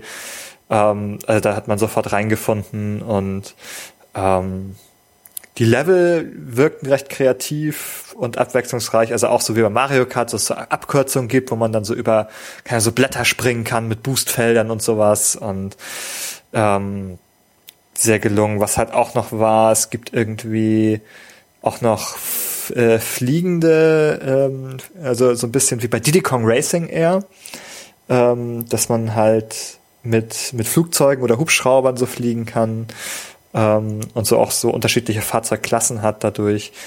Äh, das hat mir eigentlich ganz gut gefallen. Ich war recht überrascht, dass mir das gefallen hat. das hatte ich eigentlich ursprünglich nicht erwartet, aber so dass ich sagen würde, ja, also hätte ich Bock, auch mal wieder einen Nachmittag irgendwie mit vier Freunden äh, zu sitzen und das zu spielen irgendwie. Wobei ich jetzt gar nicht sagen kann, ob das funktioniert. ob man das wirklich mit vier Leuten in einem Spiel spielen kann. Weil ich glaube, so viele Skylanders kann man gar nicht einscannen in einem Feld. ich weiß Aber nicht, ja, also vom Prinzip her. ist das denn, ist das denn so, dass man, falls man jetzt so ein, so ein Skylanders-Spiel schon hat, seine Figuren da drin auch benutzen kann oder muss man da neue kaufen? Wie, wie läuft das? Ja, das ist, glaube ich, der Fall, dass man da einige Figuren verwenden kann. Also du brauchst halt auf jeden Fall auch die neuen Fahrzeuge. Die Fahrzeuge ist das, was sie jetzt neu damit bringen. Aber ich glaube, die Figuren kannst du bestehende verwenden. Also wobei ich jetzt nicht weiß, ob das Limitation hat. Nagel mich nicht drauf fest. Ähm, der Kollege Harris wird dann noch mal einen Beitrag zu schreiben. Der hat das noch ein bisschen intensiver sich angesehen. Ähm, aber ich glaube, es war so. Also Fahrzeuge muss man neu kaufen und die Figuren, da kann man bestehende verwenden. Das sind dann auch die Amiibo Crossover Figuren. Da Stimmt, genau, da gibt gesehen. es, genau, da gibt es auch, ah, gut, da gibt's doch auf jeden, da muss ja doch neue Figuren auch geben, wenn es die Amiibo, genau. Da gab's ja Bowser und Donkey Kong, glaube ich. Donkey Kong, ja. Genau. Das waren diese Fässer, oder? Ich habe die auf jeden Fall Ja. gesehen. dem- Ja, jetzt, aber eigentlich dachte ich, ne, die holst du dir nicht, ne. Aber jetzt, wo das Spiel eigentlich, also, das Spiel gar nicht so schlecht aussah, ah, das nächste Plastik kommt ins Haus. ja, so ein Bowser ist natürlich auch irgendwie cool. Aber die sind ja dann exklusiv für die Wii U wahrscheinlich. Ach so, ja, natürlich. Das kommt ja noch. Die kann man dann nicht auf die Xbox One einscannen, nicht auf Aber die ich finde, das ist auch, PS4. ist auch so ein Spiel, was ganz gut auf die Wii U passt. Ja, eigentlich total. Also Skylanders sowieso schon und dann noch mit diesem Mario Kart Fun Racer jetzt, äh, was das Superchargers macht, das ähm, ja, also muss nur noch sichergestellt sein, dass es Couch Multiplayer hat. Also das äh, weiß ich ehrlich gesagt gerade nicht. Ähm, das wäre irgendwie noch wichtig. Ähm, ansonsten, ja, überraschend gut, kann man machen. Ja. Also von meiner Seite war es das. Ich habe die vier Spiele gespielt, die ich hier schon erwähnt hatte. Robert, du hattest noch. Hast du irgendwas Neues in Destiny gesehen? Äh, ja, also ähm, die haben halt ähm, äh, äh, also im Kino haben die dann ähm, die erste Mission der Erweiterung gezeigt. Ähm, das hat ähm, jemand von Bungie gespielt. Ähm, und was auf jeden Fall da deutlich wurde, ist, dass, äh, dass Destiny anfängt wie äh, ein anständiger äh, Ego-Shooter auszusehen mit äh, geskripte, geskripteten Momenten. Also, ähm, das heißt, es passiert halt jede Menge, äh, was zur, zur Geschichte beiträgt, also zur Handlung, während du es halt spielst. Ne? Also, und es war, fand ich, die Spannung hat hat es gut hinbekommen und auf jeden Fall sprechen jetzt mehrere ähm, Schauspieler gleichzeitig. Also man hat in der rechten Ecke oben eingeblendet der, äh, der Name, wer da spricht und so. Und es wirkte einfach dichter, ne? Also dass die da auf jeden Fall was machen. Ähm, Ja und und dann danach haben wir einen neuen Modus äh, äh, von Multiplayer gespielt gegeneinander. Ähm, wo irgendwie äh, ein paar Sachen schneller gehen. Also die, die, die, die man hat so ja so ein Super äh, in Destiny, ne, was so, äh, und das sammelt sich schneller an, diesen Super, dieser Superangriff und noch irgendwas war schneller, keine Ahnung. Ja, und da war Timo halt nicht dabei, also habe hab ich verloren. Ne? Und, äh, aber die Geschichte war, das ging auch so schnell. Und ähm, also ich habe es geschafft, meine Einstellungen zu ändern, dass ich da mit meinem, meine, meinen Control-Einstellungen spielen konnte. Und le leider konnte ich es nicht ändern. Also wenn jemand nach mir an meine Konsole dran war und sich gewundert hat, dass Bumper Jumper eingestellt war, es tut mir leid, das war ich.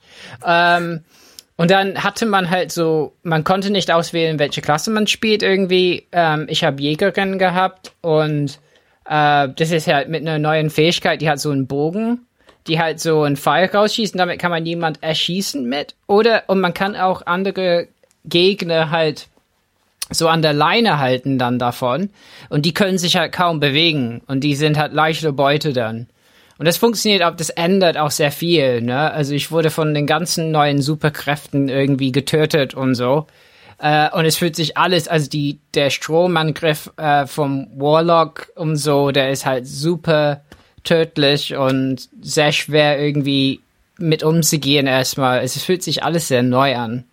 Ähm, ja, also wir haben irgendwie waren auf einer Karte, die mir nicht so gefallen hat. Da sind ganz viele so äh, äh, Stellen, wo man runterfallen kann und vor mir sind meine ganzen äh, äh, äh, äh, äh, Mitspieler halt dauernd runtergefallen. Sie dachte, das kann ja gar nichts werden. So. ja, und man konnte halt ein paar neue Waffen äh, sich aussuchen. Es fühlt sich halt schon alles anders an, weil die sowieso an den Waffen ein bisschen was drehen und das merkt man schon. Das fühlt sich schon ein bisschen frischer an, aber gewöhnungsbedürftig. Ähm, ja, ähm, also sieht spannend aus, auf jeden Fall. Und ich habe halt ein T-Shirt und eine Schädel bekommen, also Hauptsache man bekommt was. Aber es ist einfach zu kurz. Also kann ich schon verstehen, dass man als YouTuber sagt, zehn Minuten oder so, das reicht nicht, ja, weil es wirklich nicht reicht. Ne? Also ich habe mich gerade orientiert und dann war es zu Ende. Ähm, äh, ja, aber es sieht so aus, als hätten die äh, sehr viel Feedback halt ernst genommen und als würden die versuchen, das Spiel auf die richtigen Gleise zu setzen, nachdem irgendwie äh, die Entwicklungsprobleme waren bei dem ursprünglichen Spiel. Also ich bin ein bisschen gespannt auf diese Erweiterung auf jeden Fall. Ähm, wann kommt die raus? War das Ende September? Ja, in, in so äh, 34 Tagen.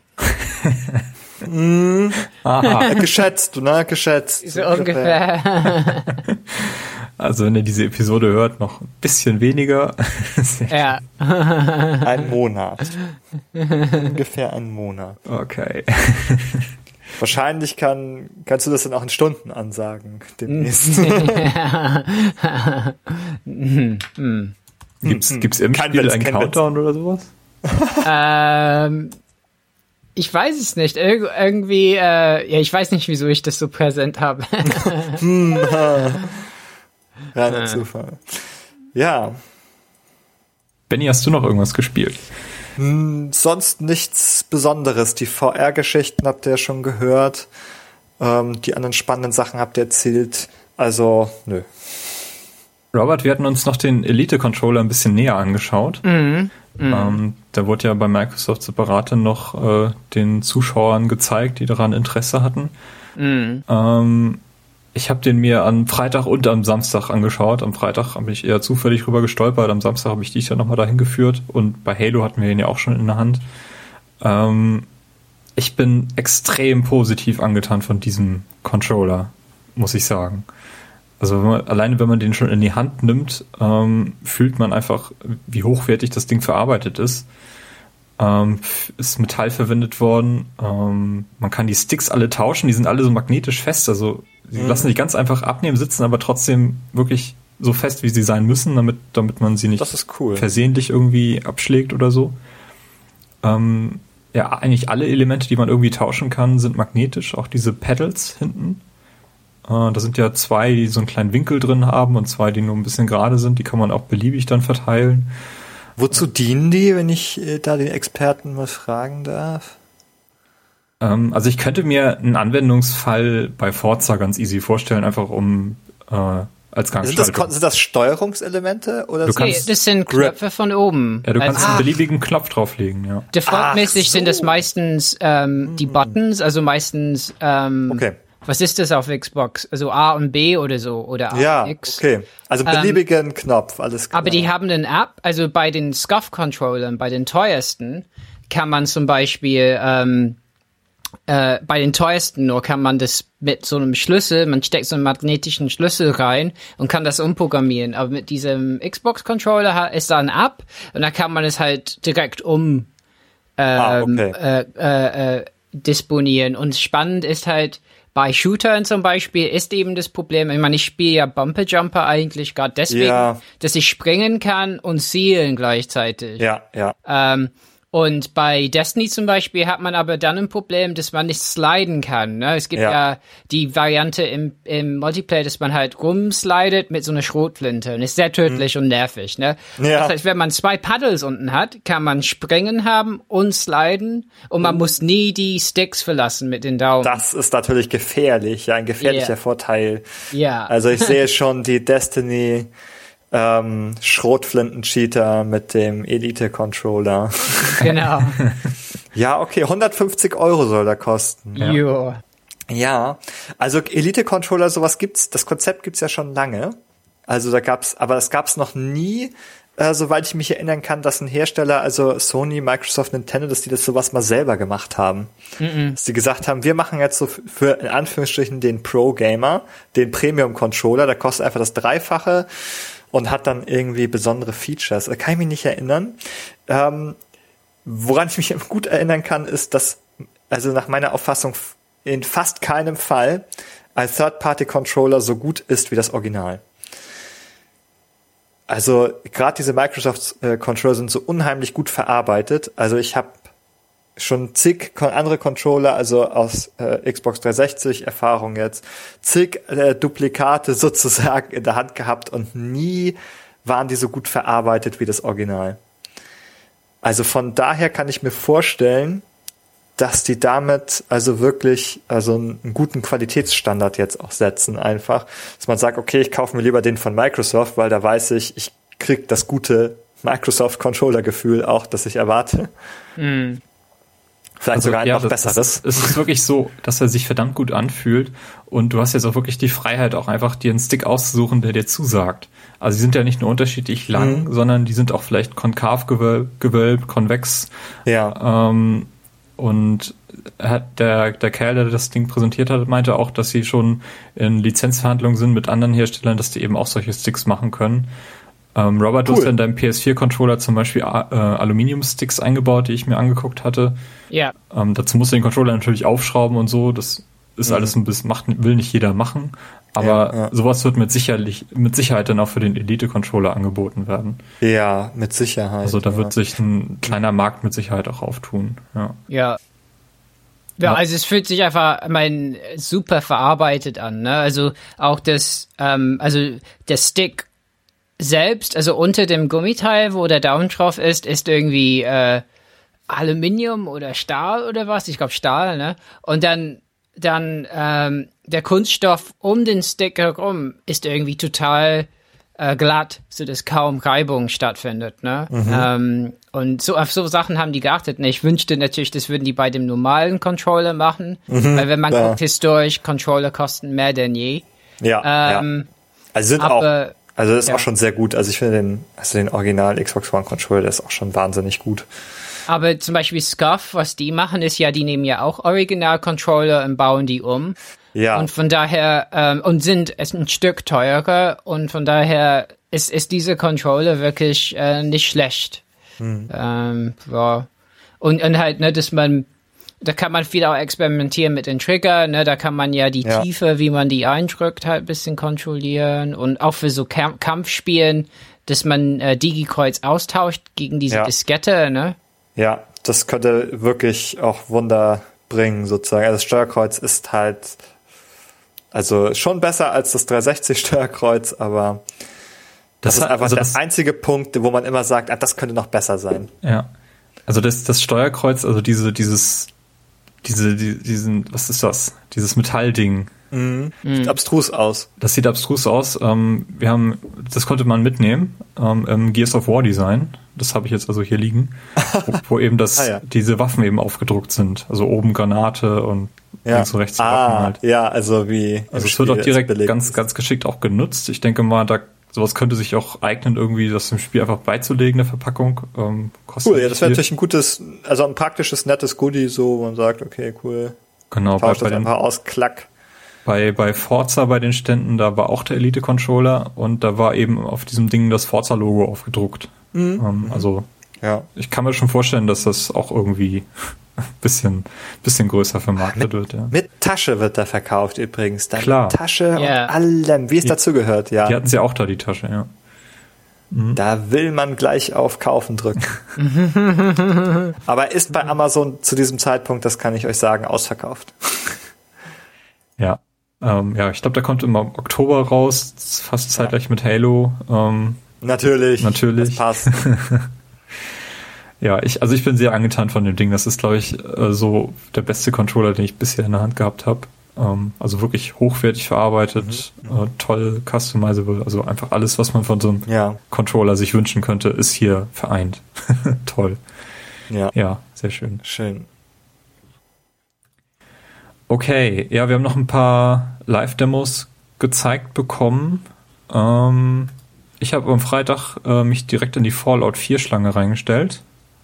Und die hatten das so gemacht bei Bethesda, äh, dass sie ein Kino aufgebaut haben, äh, wo, keine Ahnung, 200 Leute reinpassten. Also, dass sie die Schlange auch immer relativ schnell abgebaut hat, immer so sprungartig, wenn die Leute da reinkamen. Ich glaube, das ging dann 20 Minuten, was sie da gezeigt haben. Ähm, war wie gesagt das Problem, dass ich da akustisch äh, war es ein bisschen schwierig, da viel zu hören. Mhm. Ähm, war gleichzeitig wieder so, dass da so, so ein Mädel versucht hat, die Menge erstmal anzuheizen, so wer hat Bock auf Fallout hier und cool und überhaupt. Ähm, ja, sie haben sich entschieden, hat sie jedenfalls argumentiert, äh, dass man das nicht anspielen kann, das Fallout, äh, weil es einfach zu komplex ist, ähm, um das in der Kürze der Zeit eben begreifen zu können. Also es ist sehr schwierig, in diesem Fallout 4 innerhalb von 10 Minuten, 20 Minuten irgendwas Repräsentatives eben zeigen zu können. Deswegen haben sie das vorgespielt, fand ich ein bisschen albern, die Argumentation, denn ja. das, was sie gezeigt haben, war wirklich, es hätte auch aus Fallout 3 stammen können. Es ist einfach so ein Level, äh, also so eine, so eine Szene gewesen, in der in so ein Lagerhaus war es, glaube ich, äh, erkundet wurde, wo dann Raider sich eingenistet hatten und ähm, das war jetzt nicht irgendwie etwas, was Fallout 4 ausgezeichnet hat, was sie da gezeigt haben. Aber es sah, sah sehr cool aus. Ähm, ich fand der, der Kinobildschirm war extrem gut. Also man hat wirklich das Gefühl gehabt, dass die Grafik noch ein bisschen besser ist als das, was man bisher so äh, gesehen hat. Ähm, also es hat dem Spiel wirklich gut getan, die Präsentation. Ähm, sie haben auch das Special-System am Anfang ähm, vorgeführt. Also diese dieses Charakter-Level-System, wo man, ich weiß nicht, wofür Special jetzt steht, ob es S steht für Strength. Das hat sie jedenfalls noch gezeigt, aber wie so die einzelnen Ausbaustufen sind, was dann der Charakter für Boni bekommt, wenn man sich darauf konzentriert und solche Dinge. Ähm, ja, also war sehr cool. Ähm, Fallout 4 ist sowieso ähm, ganz oben auf meiner Most Wanted Liste der Zeit. Ähm, habe ich sehr genossen, das, was ich da gesehen habe.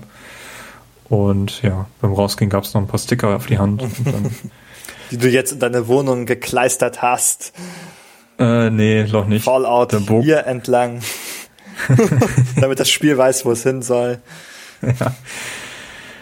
Genau, nee. Aber ja, von der Präsentation her und so ist, ist relativ auch dicht an Fallout 3 dran, auch mit diesen Retro, ähm, äh, ja, postapokalyptischen Comics, Strips, die sie da immer zeigen. Ähm, hat sich nicht so viel getan, aber es ist halt das nächste Fallout. Kann, kann nicht schlecht werden. Ich freue mich sehr, sehr drauf. Und ja, habe hier einfach nochmal einen, einen Teil von Fallout 4 gesehen, den ich noch nicht kannte, der mich jetzt aber nicht sonderlich über, nicht vom Hocker gehauen hat, sag ich mal so. Ja, das war Fallout 4. Und Robert, wir waren dann noch am Samstag in Horizon Zero Dawn. Genau, ja auf diesem Rasen auf der Wartefläche. Das war auch ein, auch ein Kino wieder, nicht ganz so groß wie das von Fallout. Ja, wir mussten erstmal Ausweise zeigen. Ja. Robert 38. Highlight meines Lebens. Ach so, ja, endlich wieder 17.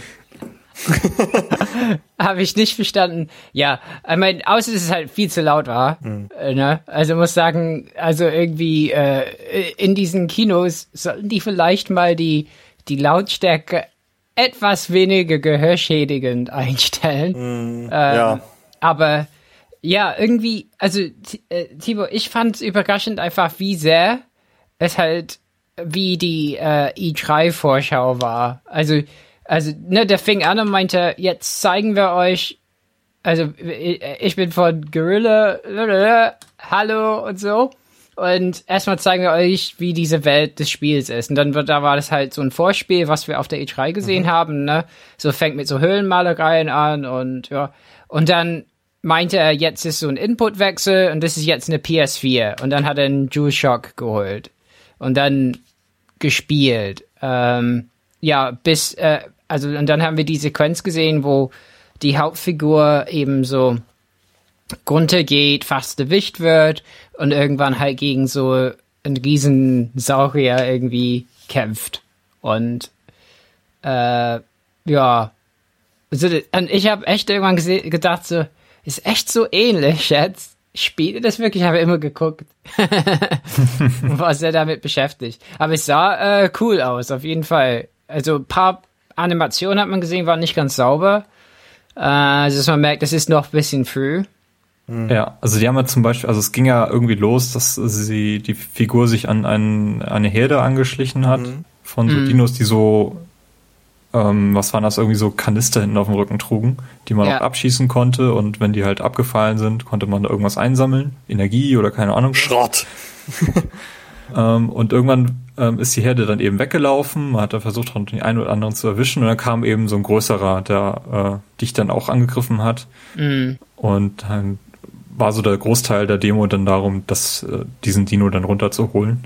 Und ja. da hat sie dann nachher so eine Waffe gehabt, wo sie so Seile abschießen konnte äh, und die dann am Boden befestigen, so dass das Ding dann irgendwann umgefallen ist mhm. einfach. Und das mhm. sah irgendwie noch nicht fertig aus. Mhm. Also das sah irgendwie so aus, als ob das so gerade erst eingebaut wurde in das Spiel. Ähm, da hingen die Seile so irgendwie komisch in der Luft. Okay. Das sah ein bisschen merkwürdig mhm. noch aus. Aber sonst, ähm, grafisch war das wirklich sehr, sehr beeindruckend, fand ich. Ja. Was ich sehr cool fand, war, dass die Hauptcharakterin so ein bisschen an, an Lara Croft erinnert, an das letzte Tomb Raider, äh, weil sie permanent irgendwie spricht und ihre Gedanken halt äußert und du so besser mitkommst mit dem, was, was gerade mhm. ihr durch den Kopf geht. Ja, so, dass ja. sie einfach ihre Eindrücke laut ausspricht. Und das, das finde ich immer sehr, sehr cool. Mhm. Ja, das hat mir gefallen. Ja, Poster haben wir leider nicht bekommen. Das wurde gerade verteilt, äh, als wir noch unsere Ausweise vorzeigen mussten. Ah, verdammt. ja, Mist. Naja. Ja, äh, Benny, du hattest was, glaube ich, noch äh, Deus Ex gesehen? Genau, ich habe noch Deus Ex gesehen, Mankind Divided. Ähm, auch das konnte man nicht selber spielen, sondern war da auf eine Präsentation angewiesen. Ähm, äh, eigentlich ähnliches Spiel wie bei Fallout. Ähm, es sah aus wie der Vorgänger im Wesentlichen. Also es sah sehr gut aus. Es war also das äh, Art Design folgt sozusagen jetzt auch Human Revolution weiter, so ein bisschen mit diesen goldenen Elementen. Vielleicht nicht mehr ganz so stark wie im Vorgänger, aber schon, dass man sieht, okay, Adam Jensen äh, sieht aus wie vorher, der Mantel. ähm, und also es ist halt ein direkter Nachfolger. Ja, es ist ein direkter Nachfolger. Ähm, das sieht man halt, also im Art Design, äh, die Hauptfigur ist die gleiche geblieben und es geht sozusagen in der Geschichte einfach weiter. Ähm, wobei natürlich jetzt nicht ganz klar ist, wie sie es gelöst haben, da die Vorgänger mehrere Enden hatte. Es gibt sicherlich dann irgendein Kanonende. Das wird man dann wahrscheinlich sehen oder ob man da sogar eine Entscheidung noch irgendwie importieren kann. Aber naja, äh, zum Spiel selber ähm, auch das ist so ein bisschen wie der Fallout-Effekt. Also man weiß, man will es, weil es in gewisser Weise eben so ist wie der Vorgänger. Also man hat halt gesehen, es wird eine Mission gezeigt, dass man dort verschiedene Wege wählen konnte, also noch sehr viel vertikaler als vorher. Also der hat jetzt also einen großen Satz an neuen Fähigkeiten, also kann irgendwie recht große Höhen mit einem Sprung auch ähm, einfach zurücklegen, was eine neue Fähigkeit ist und ähm, hat auch sehr viele neue Waffen, die er einsetzen kann, um Gegner auszuschalten. Also ähm, so dass halt sozusagen noch mehr Möglichkeiten. Ich glaube, das ist wichtig für das Spiel, dass man sehr viele Möglichkeiten an der Hand hat und dann immer selber entscheiden kann von Situation von Situation, wie möchte ich das machen? Möchte ich jetzt irgendwie einfach da dreimal hochspringen und über den Dächern äh, hinwegschleichen und alles unter mir einfach egal sein lassen? Oder kriege ich durch die Schächte in den Keller und muss mich da mit den Leuten rumschlagen und schießt da sozusagen irgendwelche Darts in den Rücken mm, oder lenkt die irgendwie ab? Also da gibt es sozusagen also noch mehr Variation als im Vorgänger, dadurch, dass es noch mehr Fähigkeiten gibt, die man benutzen kann. Ähm, aber sonst ganz ähnlich. Also ähm, die klassischen Lüftungsschächte sind zurück und ähm, die Hacking, das Hacking-Minigame, ähm, das ist auch mehr oder weniger so zurück, wie es, äh, wie es vorher war. Ist nicht mehr zweidimensional, sondern 3D animiert jetzt, aber sah ansonsten auch genauso aus vom Prinzip. Also sehr, sehr viel Wiederkehrendes. Ähm, was okay ist, denke ich, wenn sie eine interessante Geschichte draus gemacht haben. Also das, also das am Prinzip würde ich auch gar nicht viel ändern wollen. Mir hat das Spiel der Vorgänger sehr viel Spaß gemacht. Ähm, wenn es irgendwie interessant ist, was die da für eine Geschichte erzählen, dann finde ich das völlig okay, wenn sie sich da ganz im Vorgänger halten, sozusagen. Ja, das klingt doch alles sehr, sehr positiv. Also ich habe den, den Vorgänger auch sehr, sehr gerne gespielt mhm. ähm, und auch da einige sehr coole Momente auch erlebt. Mhm. Ich denke nur in einen Moment, wo irgendwie alle Einwohner in, in diese Kliniken gerufen werden, die Implantate haben. Oh ja. Äh, um da irgendwie so ein Software-Update aufzuspielen und du erfährst irgendwie erst relativ spät, was das eigentlich auf sich hatte. Ja. Und man konnte also, sich überlegen, ob man dieses Update nimmt oder nicht. Ja. Und das hatte einen Einfluss. Mhm. Also es war ist ein sehr sehr cooler Moment äh, mit einem den ich nicht unbedingt gerechnet hätte, obwohl er eigentlich äh, im Nachhinein offensichtlich war. Im Nachhinein wirkt er offensichtlich, aber in dem Moment ist man naiv und denkt sich ja okay. wird schon wird schon verliere ich nachher alle Fähigkeiten, wenn ich das nicht mache oder ja. oder, oder was auch immer und ja nee aber ähm, auch die, auch die, die Charakter, die, den, den Charakter, den du dir da zusammen äh, gestaltest oder, oder mit welch, auf welche Fähigkeiten du dich konzentrierst oder so, das fand ich in Human Revolution extrem gut gelöst. Also du konntest da wirklich den Charakter gestalten, äh, den du brauchtest, um deinen Spielstil irgendwie mhm. durchzusetzen. Ja, also entscheidet man sich mehr so für Hacking und oder so durchquatschen oder ist man so der, der Schleicher, der so die Objekte schiebt und stapelt und im Versteckten ist oder geht man halt auf Kampftechniken? Ähm, ja, also das ist, scheint genauso auch sich fortzusetzen. Also es sehr viel Variation gibt, die man da sozusagen ähm, nutzen kann, um das so zu machen, wie man mag. Genau. Also ich, äh, wann, wann soll es erscheinen? Nächstes Jahr? Mit Sicherheit. Uh, 2016. die Weide 2016, ja, das wirkte auch noch relativ früh. Wie gesagt, spielen konnte man auch nichts. Ähm, ja, was gibt's das genaueres? Ich glaube, erstes Quartal, zweites Quartal. Also an, sagen wir mal Anfang 2016, das glaube ich. Ähm, genaueres gibt's ja noch nicht. Okay. Ist, ist äh, werde ich auch im Hinterkopf behalten. Ist, dieses Jahr kommt ja eh noch genug raus, also da muss das nicht auch noch dazwischen. Ja. ja. Gut, ich denke mal, das war's zu den neuen Blockbustern, die wir bisher so gesehen haben. Ähm, ich war erstaunt, wie riesig der Stand von Blizzard war. Äh, und war auch überrascht, dass sie irgendwie da ziemlich viel Zeug zeigen, äh, was, was man eigentlich schon so kennt. Ähm, StarCraft 2 wurde, glaube ich, mit dem Add-on gezeigt. Mhm, ja. Ähm, war nicht so heiß umlagert, hatte ich irgendwie den Eindruck. Also da hätte man auch relativ schnell spielen können. Ähm, World of Warcraft, das ist an mir vorbeigegangen, die haben dort ihr neues äh, die neue Erweiterung vorgestellt, was normalerweise immer auf der BlizzCon gemacht wird. Also es ist auch irgendwie so ein, so ein Zeichen, dass die Gamescom durchaus wichtig geworden ist, auch für, für Blizzard. Mhm. Und hat mich überrascht, wie viele Leute da rumhingen und Hearthstone an irgendwelchen Computern gespielt haben. Man hätte es zur Not auch zu Hause gekonnt, ja. Ja, aber das, das war wirklich voll umlagert und das hat mich, das hat mich überrascht. Ich meine, spielt einer von euch Hearthstone? Mhm. Ich habe es ein bisschen gespielt, aber ich bin ja jetzt nicht so hardcore hm. drin. Ja. Also es erklärt mich nie, mir nicht so richtig, was, Vielleicht hatten warum sie man neue Kartensets dort. Also das weiß ich nicht. Okay, ja, hm. kann, kann natürlich sein, aber war jetzt irgendwie nicht ja, so offensichtlich, ja. warum die Leute jetzt für Hearthstone zur Gamescom gefahren sind. Naja. Ähm, ähm, was ich sehr cool fand in diesem Jahr war die besonders große Retro-Halle in, in Halle 10.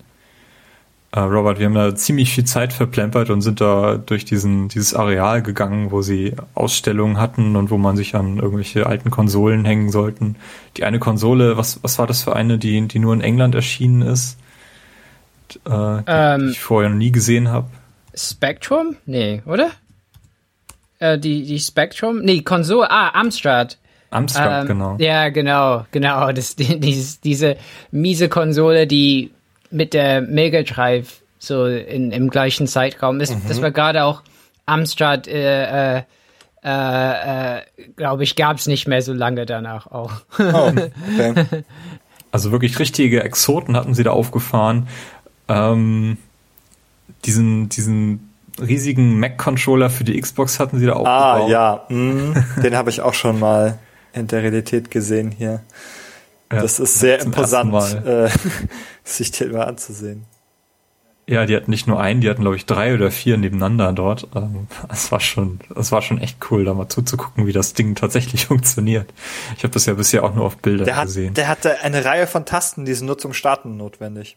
Die sind nur dazu da, um diesen Mac erstmal zu starten. Mehrere Ja. Tasten. Mhm. Ja, Wahnsinn.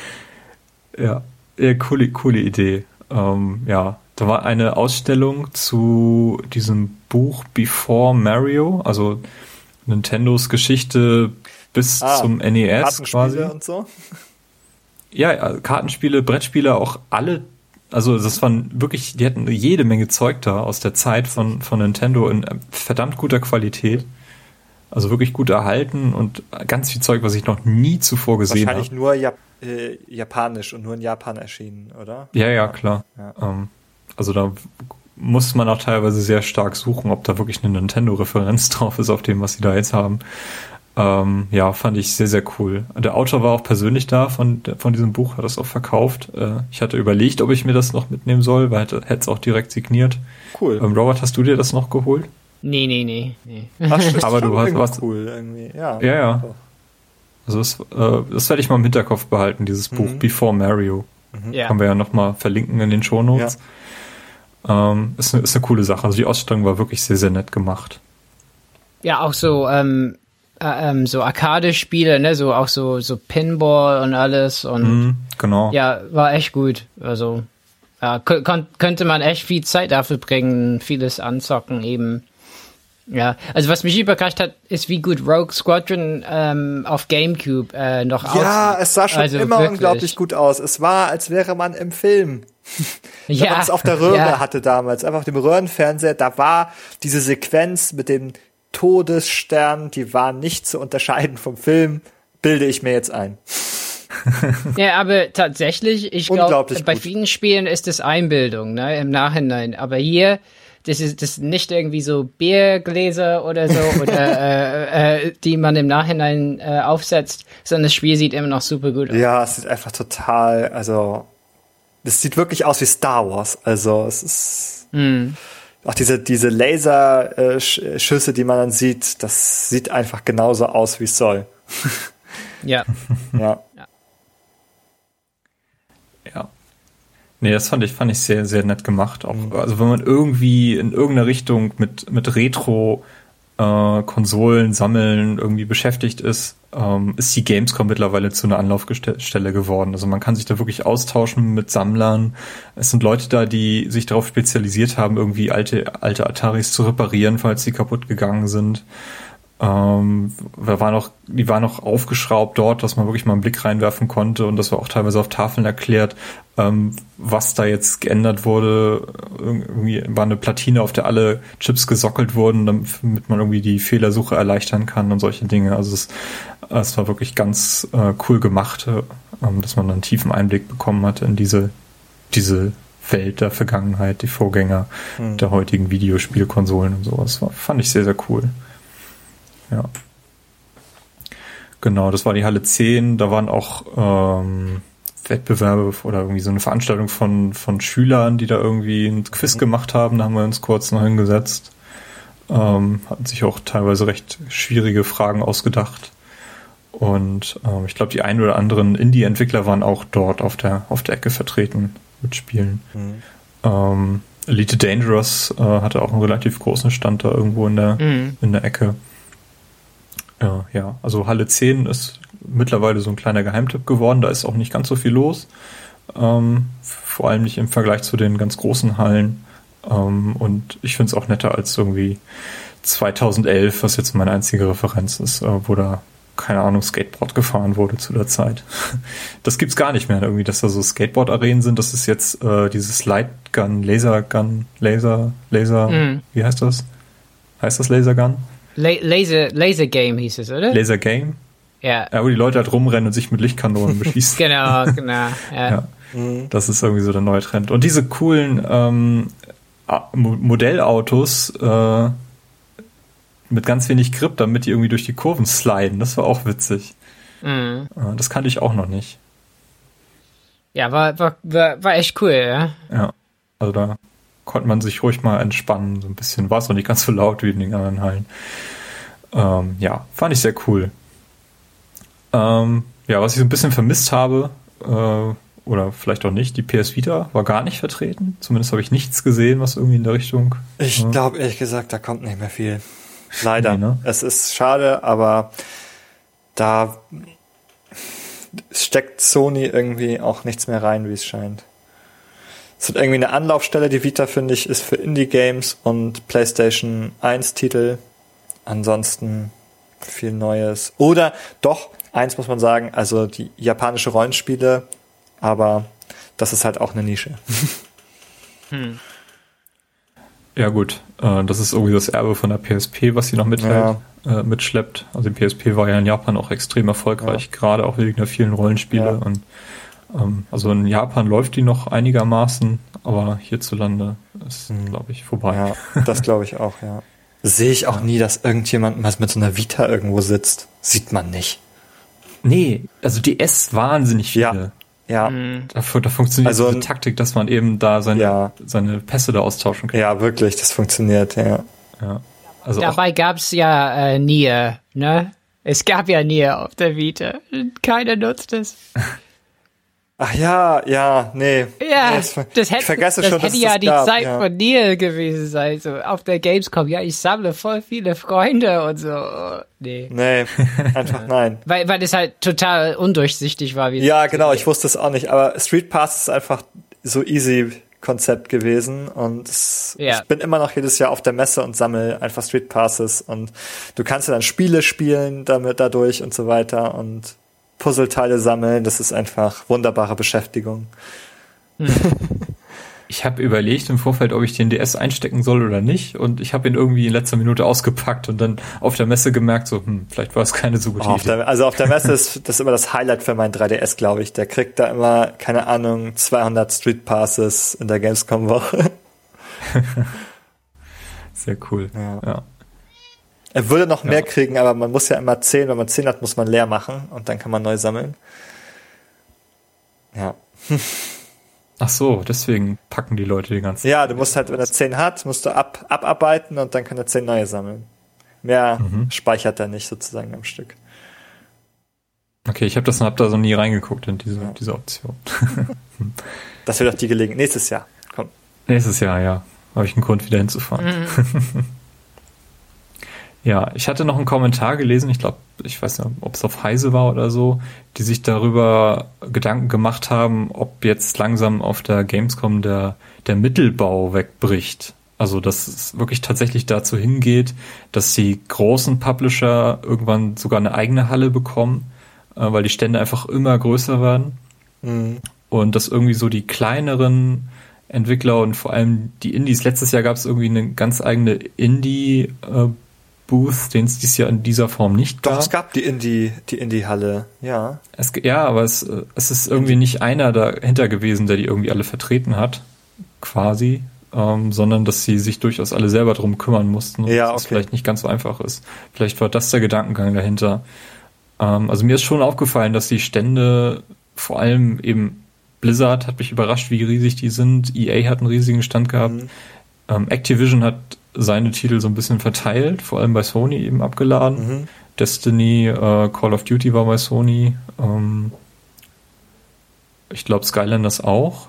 Ja. Kann das mhm. sein? Mhm. Ja, kann ähm, sein, ja. ja, dadurch ist das Sony-Stand doch eben größer gewesen, als er eigentlich hätte sein müssen. Aber Sony ja selber irgendwie gar nicht so stark vertreten war. Ähm, dass das vielleicht noch krasser wird in den, in den nächsten Jahren. Das war irgendwie so die Befürchtung. Ähm, ja, kann ich irgendwie nicht so ganz vertreten.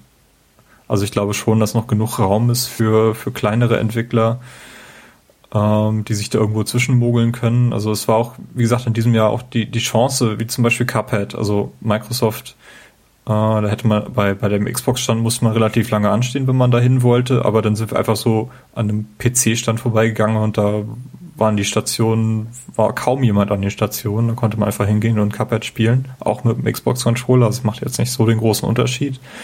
Ähm, ich hatte, ich weiß nicht, in welcher Halle das war, da hatte Nvidia, glaube ich, einen Stand, da konnte man noch alle möglichen aktuellen Titel spielen, da war auch nicht so viel los. Da war sogar ein StarCraft-PC aufgebaut, wo ein Schild hing, hier nur bitte Twitch-Streamer spielen lassen. Und das war sehr, habe ich auch fotografiert.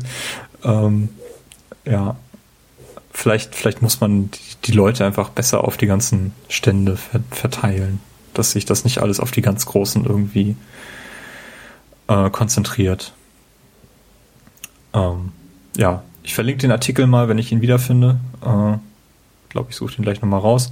Könnt ihr euch selber ein Blick, Bild von machen. Und natürlich würde uns natürlich auch interessieren, äh, was eure Highlights so auf der Gamescom waren. Äh, könnt ihr gerne einen Kommentar auf playtogether-podcast.de hinterlassen. Ja, ich würde sagen, im Großen und Ganzen war es das zur Gamescom. Ähm, es sind noch die Awards verliehen worden. Ähm, hat euch das irgendwie, ist da irgendwas Überraschendes bei rumgekommen? Ich finde Star Wars Battlefront hat ziemlich viel. Ja, krass, oder? So. Abgesahnt. Ich finde die ehrlich gesagt nicht so bedeutungsvoll, muss ich sagen. Also ich finde die auch nicht sehr aussagekräftig. Also das sind, jedes Jahr ist das so die ein, zwei Mainstream-Titel, die da auch die Preise letztendlich bekommen. Also hm weiß nicht, was ich davon halten soll. Also die setzen ja so gemischte Juries durchaus zusammen dafür, aber es ist irgendwie jedes Jahr das Gleiche, dass das, ähm, also Battlefront ist halt so ein Publikumsliebling auch, kann man sagen. Also es ist nicht unbedingt, also es fühlt sich halt nicht an wie so ein Kritikerpreis, sondern eher wie ein Publikumspreis eigentlich. Ähm, daher ist es halt, also Battlefront hat irgendwie alles bekommen, so ungefähr. Ähm, ein paar Sachen gingen ja an Phantom Pain. Und dann, okay, allein die Kategorie Best Wii Game, also ist es, ist es jetzt, zählt You dazu? Also offenbar ja. Sehen Sie es als eine Plattform? Offenbar ja. Ähm, keine Ahnung. Ja, das hat mich, das, da muss ich auch kurz. Also das finde ich, das für allein, das finde ich schon irgendwie irritierend. Das wirkt so ein bisschen laienhaft auf mich, muss ich sagen. Ähm, ja, also ich glaube nicht, dass ähm, viele Leute was drauf geben tatsächlich. Ähm, also tatsächlich hat Bandai Namco hat eine Pressemeldung rumgeschickt, dass ähm, Dark Souls 3 Best Roleplaying Game war, aber also von von den anderen Leuten habe ich irgendwie nichts gehört. Irgendwie Konami, die sagen, yay, Metal Gear ist Best Action Game. Nee. Interessiert die, glaube ich, nicht. ja. Aber immerhin, also ich, die Awards sind von Freitag auf Samstag, glaube ich, verliehen mhm. worden. Denn am Freitag hingen überall. Freitagabend um 20 Uhr durfte man sie offiziell machen. Ja. Genau, am Freitag hing nämlich zum Beispiel im Forza-Stand noch nominiert für Best Racing Game und so und am Samstag hing dann da tatsächlich das äh, Winner Best ja. Racing Game. Also die haben das relativ zeitnah dann noch alles äh, ja, okay. an den Ständen verteilt. Das fand ich schon ganz, ganz nett. Aber sonst, ja, wie du schon sagst, irgendwie große Überraschung ist da jetzt nicht, Was ich so jetzt nicht drin. auch ganz lustig finde, weil ich das sehe. Der, der Mario Maker ist das Best Social slash Casual slash Online Game. Die Restkategorie wurde abgeräumt von Nintendo. Ich weiß nicht, ob ich weinen oder lachen soll. ja. Naja, gut, okay. Ja, Best Mobile Game, äh, Triforce Heroes, also das neue ja. äh, Zelda-Spiel, was im Oktober für den 3DS erscheint. Ähm, das kämpft ja schon dann doch irgendwie jetzt mittlerweile mit dem wirklich riesig gewordenen Tablet und, und äh, Mobile-Markt eben auch.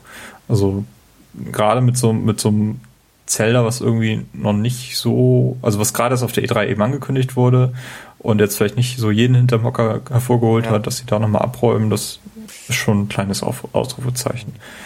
Aber sonst, ähm, ja, Star Wars Battlefront, Best PlayStation, Best PC, äh, Best Microsoft Xbox ist lustigerweise Metal Gear Solid geworden. Ja, das ist auch irgendwie random eigentlich. Ne? Eigentlich ja. ist das das gleiche, also versteht man jetzt nicht. Ja, das sind halt Unterschied, die haben da unterschiedliche Töpfe gehabt, da haben die unterschiedlich gewählt. Also was man sagen muss nur dazu, es sind nur Spiele nominiert worden, die auch tatsächlich anspielbar waren. Deswegen ja, fehlt da okay. sowas wie Fallout 4. Ähm, nicht, dass man sich da irgendwie wundert, dass das nichts bekommen hat. Ähm, ja, nee, es macht ja auch Sinn. Das war die Grundvoraussetzung, ja. ja. Okay. Ja, habt ihr noch irgendwas zu Gamescom? Sonst können wir diese Episode auch langsam abschließen. Okay. Ja, kann man machen. Nur nicht da essen. Alles gut. ja, die Preise, ja, okay. Ja. Also eine Cola 05 kostet, glaube ich, 3,40 Euro. Mhm. Habe ich bezahlt. Und dann am nächsten Tag schon am Bahnhof mitgenommen. ja, den Fehler macht man nur einmal. Ja, tatsächlich. Also es ist, äh, ist eine Frechheit, aber gut. Was soll man. Ja. Ist halt Messe. Hm, ja, klar. Da schenken die sich alle nichts. Na gut, ja, ihr könnt wie immer weitere Informationen zu dieser Episode und dem, was wir sonst so machen, auf unserer Website playtogether-podcast.de abrufen. Ähm, dort erfahrt ihr auch, wie ihr mit uns allen in Kontakt treten könnt, ähm, zum Beispiel über unsere Gamertags im PSN, Xbox Live und Nintendo Network. Äh, Miiverse heißt das, glaube ich. ja. Spenden, um unsere Unkosten, ähm, insbesondere für das Server-Hosting zu decken, könnt ihr einfach äh, ganz nebenbei zum Beispiel über unsere Amazon Affiliate-Links beisteuern. Ähm, das Ganze hält dann dieses Projekt am Leben. Und nicht zuletzt, einige von euch hören uns ja sicherlich auch über iTunes und dort könnt ihr auch ein paar Sterne abgeben, wenn ihr möchtet. Ähm, wir würden uns darüber sehr freuen. Ähm, ja, vielen Dank, Benny und Robert, dass ihr heute wieder dabei gewesen seid. War sehr schön. Jo. Und ja, immer wieder. Kommt ihr nächstes Jahr wieder zur Gamescom? Ja, nein, vielleicht? Es kommt ganz schroff an. also ich kann ziemlich sicher sagen, also ich habe noch keine verpasst. Ich werde auch nächstes Jahr wieder da sein. Ah, sehr gut. ja. ja, Robert, musst deinen Ausweis wieder mitnehmen, ne? Ja. Auf jeden Fall, ne? Ich, ich werde jedes Jahr jünger. Ja. Doch lieber das rote Bändchen holen nächstes Mal. Ja, genau. Sicher, sicher. Also ich wurde 2008 auf der Games Convention in Leipzig komisch angeguckt, als ich nach einem Bändchen gefragt habe. Und diesmal wurde ich an zwei Ständen gefragt, ob ich ein Bändchen hätte, nämlich bei Fallout und bei. Ja, Rise. die wollen das so pauschal einfach nicht, äh, die wollen keine Ausweise kontrollieren so gerne, sondern einfach schnell kontrollieren anhand des Armbands. Das kann ich auch verstehen gewissermaßen. Deswegen soll sich wirklich jeder ein Bändchen holen, tatsächlich, auch wenn es eigentlich albern ist. Die mhm. wollen halt nicht Gesichter kontrollieren, sondern die wollen halt schnell gucken. Leuchtet es rot am Arm, dann ja. ja. Gut.